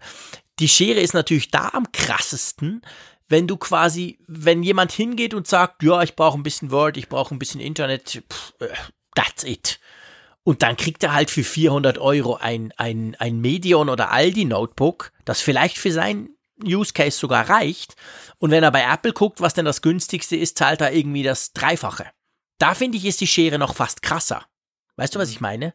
Ja, Weil man natürlich dann guckt und sagt, boah, krass. Ich meine, beim einen ist es, ist es, ist es irgendwie vierstellig und da komme ich ja unter 500 Euro, kriege ich ein Gerät. Klar sind die eigentlich nicht vergleichbar, was Qualität, was das ist völlig klar.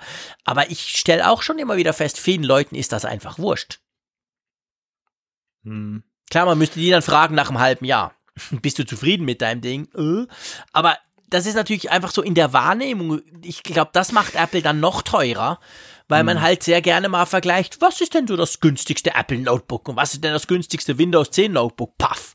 Und da sind hunderte Euro dazwischen du, du hast, du hast natürlich recht, dass wenn, wenn die Bedürfnisse niedrig sind, dass dann ein, ein Apple Notebook völlig überdimensioniert ist und vor allem auch im Preis krass ist.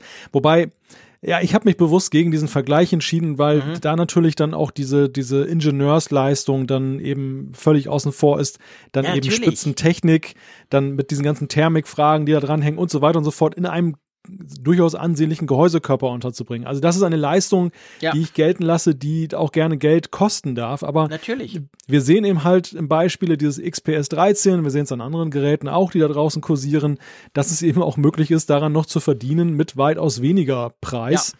Ja. Und da, dass Apple da schon etwas sonderbare Vorstellungen darüber entwickelt hat. Vor allem, weil es ja nun auch so ist, diese 3000 Euro, das sind ja Upgrades, die ja eigentlich am Grundkonzept des Geräts überhaupt nichts mehr ändern.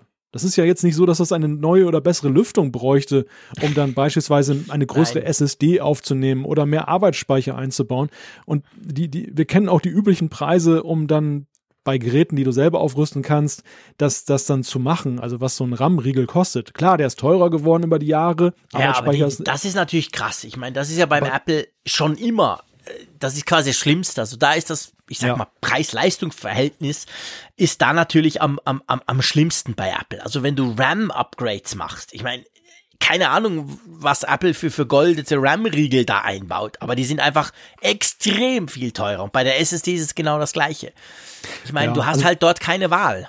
Weil du kannst ja beim MacBook Air nicht sagen, ich kaufe das RAM bei Mediamarkt und baue das dann ein. Also wenn ich mir die Preisgestaltung Apples momentan angucke, habe ich das Gefühl, sie tasten sich nach oben. Sie wollen, glaube ich, ja. gucken, wie weit, wie weit ja. können sie gehen. Sie ja. wollen, also Apple hat uns jahrelang ziemlich verwöhnt. Das muss man auch mal sagen. Sie haben entgegen eigentlich ihrer Geflogenheiten, du hast es richtig gesagt, Apple war immer schon Premium teuer. Das ist auch mhm. stets so geblieben, aber ich glaube, die Schere ist so in einigen Jahren schon ziemlich zusammengegangen mit dem Rest des Marktes. Sie war immer ja. noch drüber, aber sie war nicht so meilenweit drüber, wie das ja, jetzt das so. gegenwärtig der Fall ist.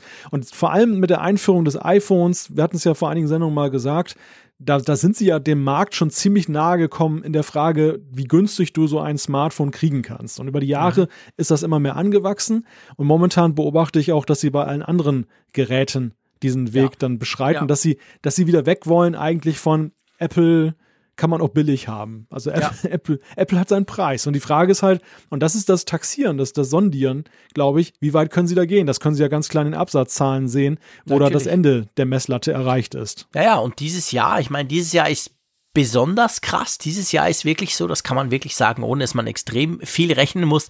Dieses Jahr gibt's genau ein Gerät, das war die große Überraschung, das günstiger wurde, sogar als der unmittelbare Vorgänger. Das war das MacBook im März in Chicago, dieses, dieses, äh, Idiot, sorry, dieses iPad. Also das iPad, das man sogar mit dem Stift brauchen kann, das war, glaube ich, 20 Euro günstiger als das direkt vergleichbare Vorgängermodell.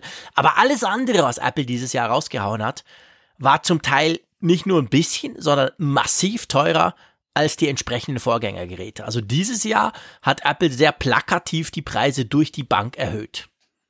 Und ich glaube, das iPad war genau auch schon das Ergebnis einer Preissondierung, die sie vorgenommen haben. Sie haben ja gesehen, ich meine, wir ja. haben immer wieder darüber diskutiert, die Absatzzahlen der iPads ja.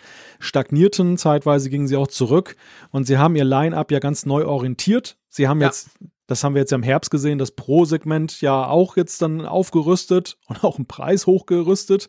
Aber das war eine vorbereitende Handlung im Frühjahr, dass sie gesagt haben, das Consumer-Gerät, das machen wir günstiger, weil wir glauben, ja, genau. dass, dass wir da nicht den Preis verlangen können, den wir eben lange Zeit meinten, verlangen zu können dass diese Schere, ich meine, am Anfang war es so, es gab ein iPad und das wurde immer teurer und dann gab es irgendwann zwei iPads, die wurden mhm. beide teurer und jetzt haben wir zwei iPads, das eine ist günstiger geworden, das andere ist noch teurer geworden. Ja, genau. Ja, genau. Also ich glaube, was ja, was ja die spannende Frage ist, die müssen wir jetzt nicht mehr am Ende der Folge 147 diskutieren, aber die wird uns noch eine Weile beschäftigen, sowieso. Die Preise eh. Äh, ist natürlich jetzt, du hast jetzt genau beschrieben, wie es beim iPad, sagen wir mal, gelaufen sein könnte gemerkt, ups, wir verkaufen doch deutlich weniger, wir probieren jetzt mal was. Und ich glaube, man kann durchaus sagen, also da muss man nicht allzu tief in die, in die Geschäftszahlen gucken, das hat sich zumindest was Absatz und Menge anbelangt wahrscheinlich gelohnt. Das Ding verkauft sich gut.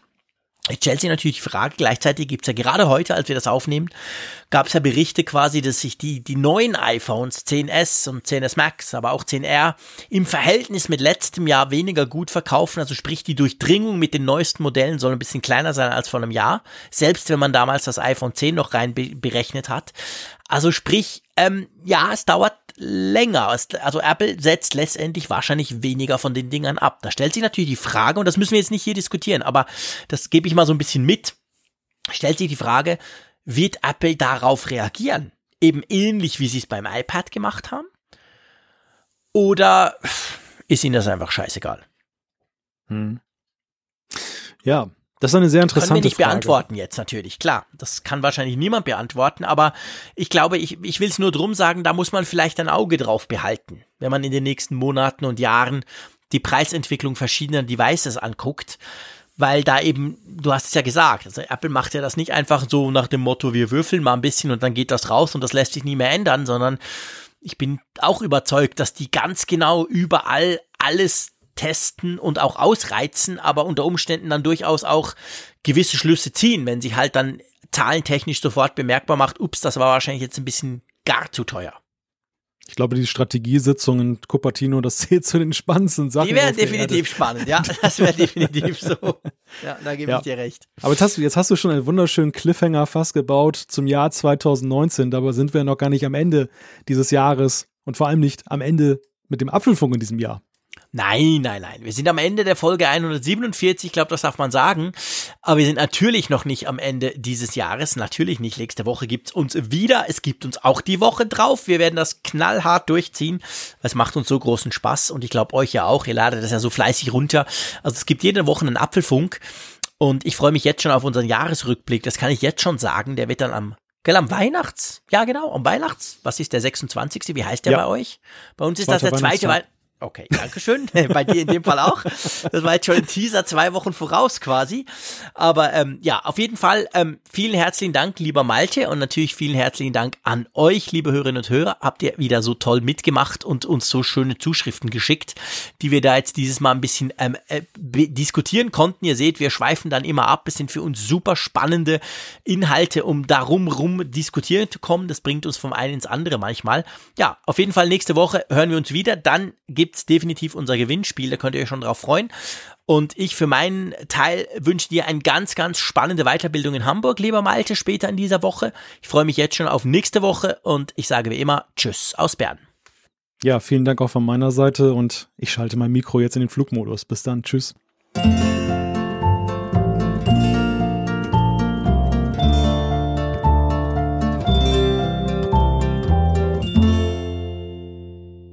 Auf Empfang mit Funkgerät, der App zum Apfelfunk. Lade dir jetzt Funkgerät für iOS und Android kostenlos im App Store und bei Google Play.